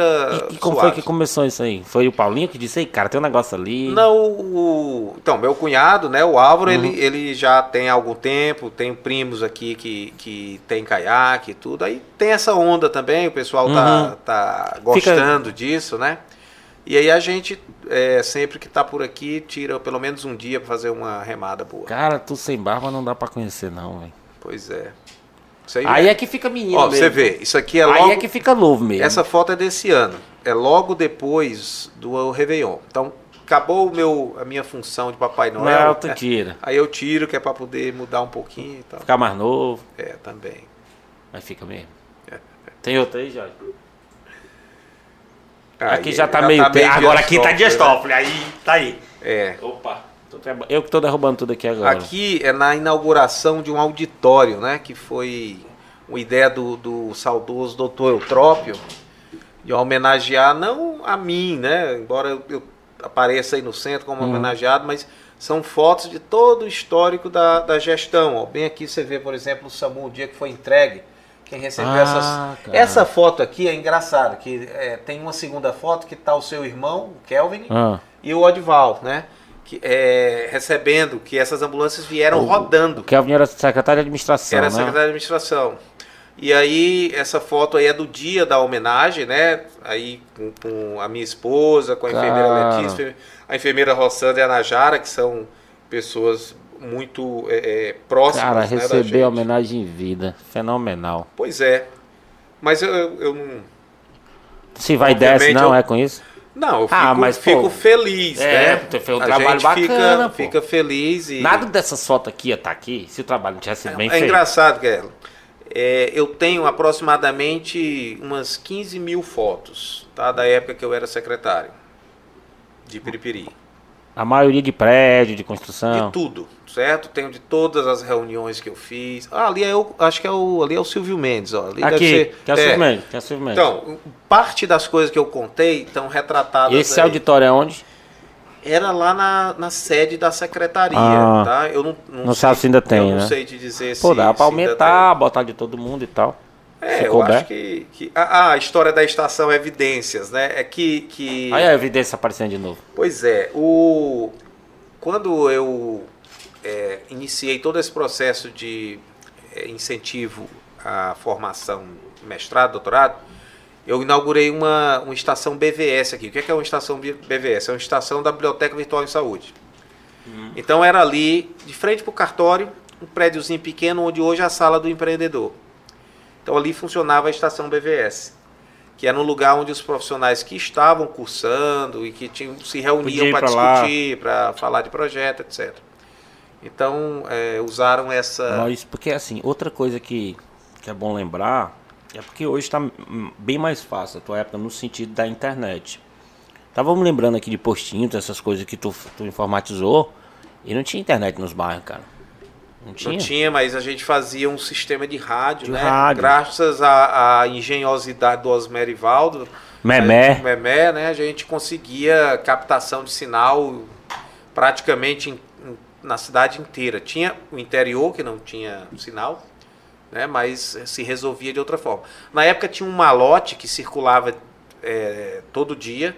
Os medicamentos eram entregues também nesse sistema de entregas. Ora, o mundo se desenvolveu com base em, em sistemas de correio inteligentes, né, independente da internet. Uhum. Então, por que, é que a gente não podia fazer uma coisa similar e fazer a secretaria ter mais eficiência? Então, tudo isso funcionava nessa a base de, de fluxos pré-estabelecidos e que funcionavam todo dia.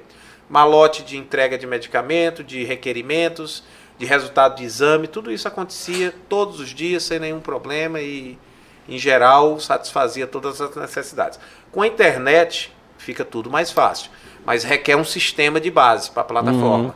E desenvolver um sistema que inclua todas as funcionalidades que a gente usa no mundo real é difícil. Mas a gente fez isso também, né? porque a gente tinha um, um acordo com uma empresa de desenvolvimento de software, que era a, a Lince Softwares, que aqui funcionava como laboratório.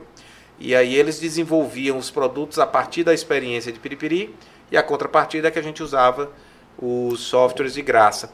Então era como se a gente fosse um parceiro institucional. É, que eles depois vendiam para os outros, né? Eles vendiam para os outros, mas para nós ficava gratuito, né? Aqui das. Opa! Aí, é na. ABB, né? É num dos domingos é, em que os nossos, é, as nossas famílias, né, mais próximas se reuniam para os almoços de domingo. Era na ABB, era no Caldeirão, era no, no Mangueirão, como eu já mencionei, né? Antes tinha um. Isso é quanto? Lembra mais ou menos um ano? É um, só tirar a bola, Olha, isso daí deve ser em 2006, tá? 2005, 2006, provavelmente. É, aí já faz uns 15 anos, então. É, já né? faz algum tempo. Aí já é uma foto um pouco mais recente, é da época que eu que eu estava no ministério. E aí é uma reunião é, na BIREM. A BIREM é um Centro Latino-Americano de Informação e Ciências da Saúde. E aqui é o Adalberto, que na época era o diretor da BIREM. Eu estou aí cumprindo minhas funções institucionais no Comitê Científico Nacional. Aí já no segundo concurso mesmo, já na No Fiocruz. primeiro, no não, primeiro. Ministério da Saúde, Saúde. ainda. Exatamente. Aí, Aí definitivamente é uma foto do Natal. é, eu acho que é desse ano, tá? do ano passado. aí tu pinta a sobrancelha. eu aí, pinto, aí isso aí é, tudo, né? olha, pra você ter uma ideia, isso aí eu pinto, sabe com o quê? Com, Hum. com corretivo. Peraí. Né? Com corretivo, você imagina, né? Eu pego. Depois eu faço o acabamento todo e tal. Pra você ver que meu bigode não é branco, né?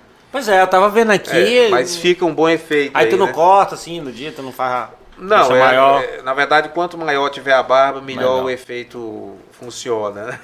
Jorge, agora eu te dar um presente aqui da Imagine, uma marca da Total Print, né? A nova marca agora. Ó, legal. Ah, legal. Geladeira, ó. Tem um imã, tem um. É, tu bota assim na geladeira lá, ó. Super. Entendeu? Em vez de tirar aquele monte de cor de gás agora, que não nem serve mais, que lá tem o preço. O preço Ah, muda uma essa semana. foto aqui, ó, que é. Eu tô aqui na churrasqueira lá no Clube Deixa eu ver Brasília. aqui, se eu mostrar pra câmera ali ela. Essa é uma. Essa aqui eu mostro pra é, cá? Que é uma das outras.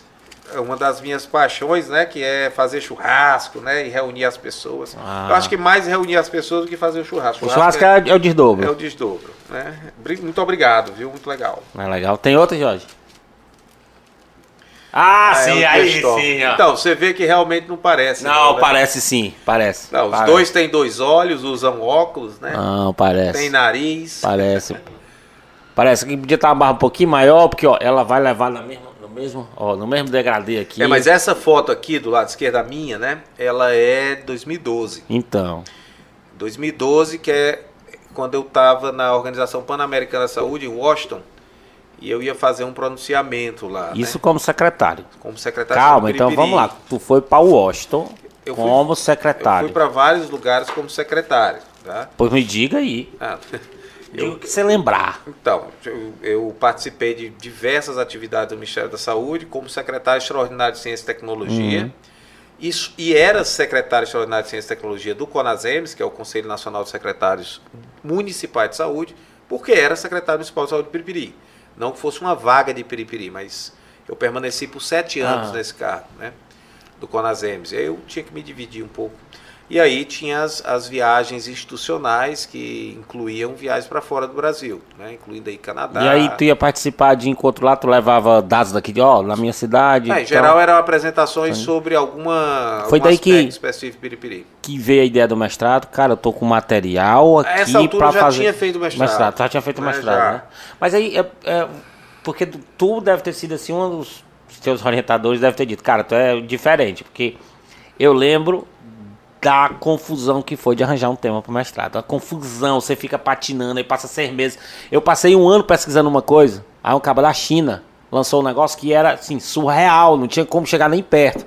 Aí vamos recuperar mais outro ano pensando, tu não, tu já chegou aqui, ó, meu, eu tô com esses dados bem aqui, tô querendo fazer essa pesquisa bem aqui, ou não, ele... É, mais ou, ele- menos, né? É, eu fiz o mestrado em um ano e meio, né? E o doutorado em três, eu encurtei um ano por conta do Uhum. ingresso na Fiocruz.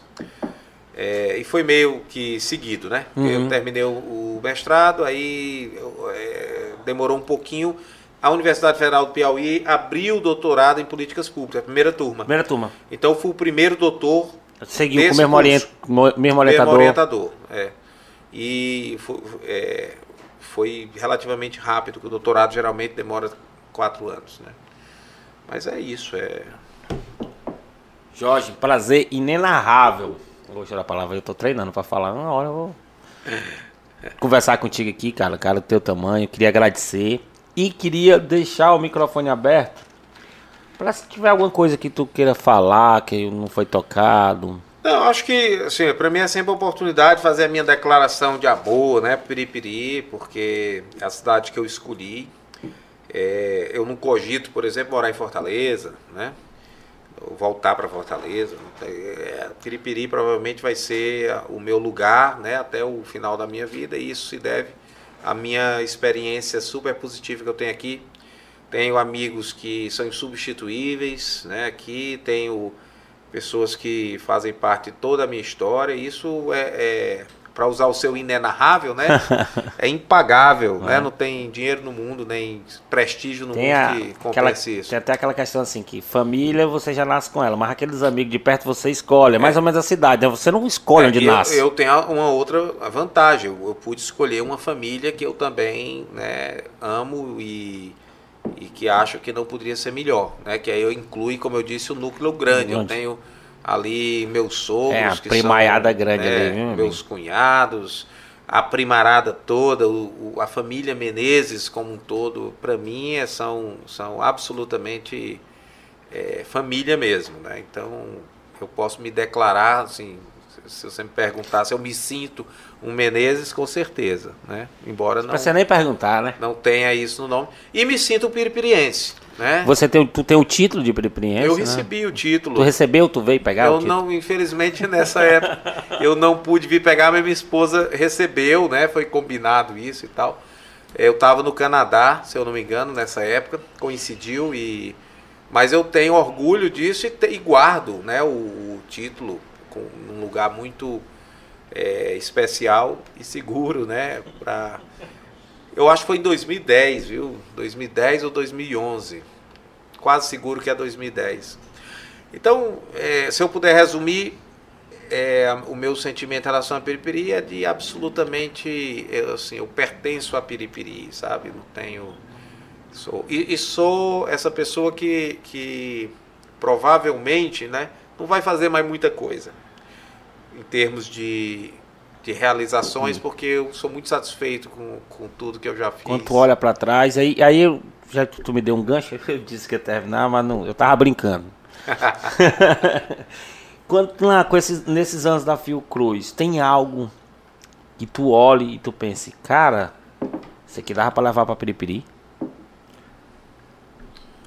Tem, claro. Tem muita coisa. Assim, a minha pesquisa hoje é muito aplicável em qualquer lugar, certo? É toda relacionada com o sistema de saúde. Agora, eu me pergunto é se eu teria a energia necessária. Eu, eu perguntei por isso, que tu falou, não, já. É, né? É como. Né? É, tem umas coisas que você. Não, não é pela idade. Eu não minha sou- eu contribuição sou- tá lá, cara. é, eu eu dei minha tenho- contribuição. Hoje eu tenho 48 anos, né? Mas é, recentemente, há um ano atrás, eu voltei a praticar judô, por exemplo, tá? E quando você volta, eu, eu fui Acho que eu judoca... foto assim, tu é, eu fui vamos lá. judoca, tipo, 15 anos, certo? E aí, é, Judoca, pescador, criador você chega... Você chega numa situação seguinte, é, a minha cabeça, eu achava que eu chegava lá, voltava a treinar e recuperava tudo, Aham. né? E, Aí. e não é verdade, tá? Dias Toffoli do judô. judô. É, hoje é uma, é uma coisa que eu faço mais como uma terapia, tá? Porque eu não tenho mais a mesma energia, nem a mesma compleição física, nem a mesma capacidade Então, aeróbica que eu me- tinha me- e provavelmente não vou conseguir Meio, alcançar. meio que tu pensa, tá aqui minha pesquisa, mas é pra outra pessoa implementar. Não dá mais pra mim. Não, eu até eu trabalho bastante com implementação, Aham. Galinho, principalmente com o Ministério da Saúde. Então, meus projetos em geral são sobre implementação, tá? Mas é isso, não, não sou eu o implementador nem o tomador de decisão. É, é alguém que vai utilizar aquilo e usar toda a sua energia para para Porque assim, cara, a tua contribuição tá aí, esse, esse memorial aí, ninguém apaga. Tu pode até tirar, só tirar, mas a memória efetiva de Piripiri, tá, ela existe. Não, mas a gente fez essa entrevista pra isso também. Pra eu ficar agradeço, aí. agradeço pela oportunidade Não. de poder contar um pouco dessa história. A gente que agradece, cara. E muito bom te ter aqui. Tem mais alguma coisa aí, minha, minha voz da consciência? Não? Pessoal, um abraço. Fui. Obrigado, Jorge. Obrigado, Kelo. Doutora Catiúcia Andrade e Vexnet Fibra. Repórter 10. Líder absoluto em audiência. Em audiência.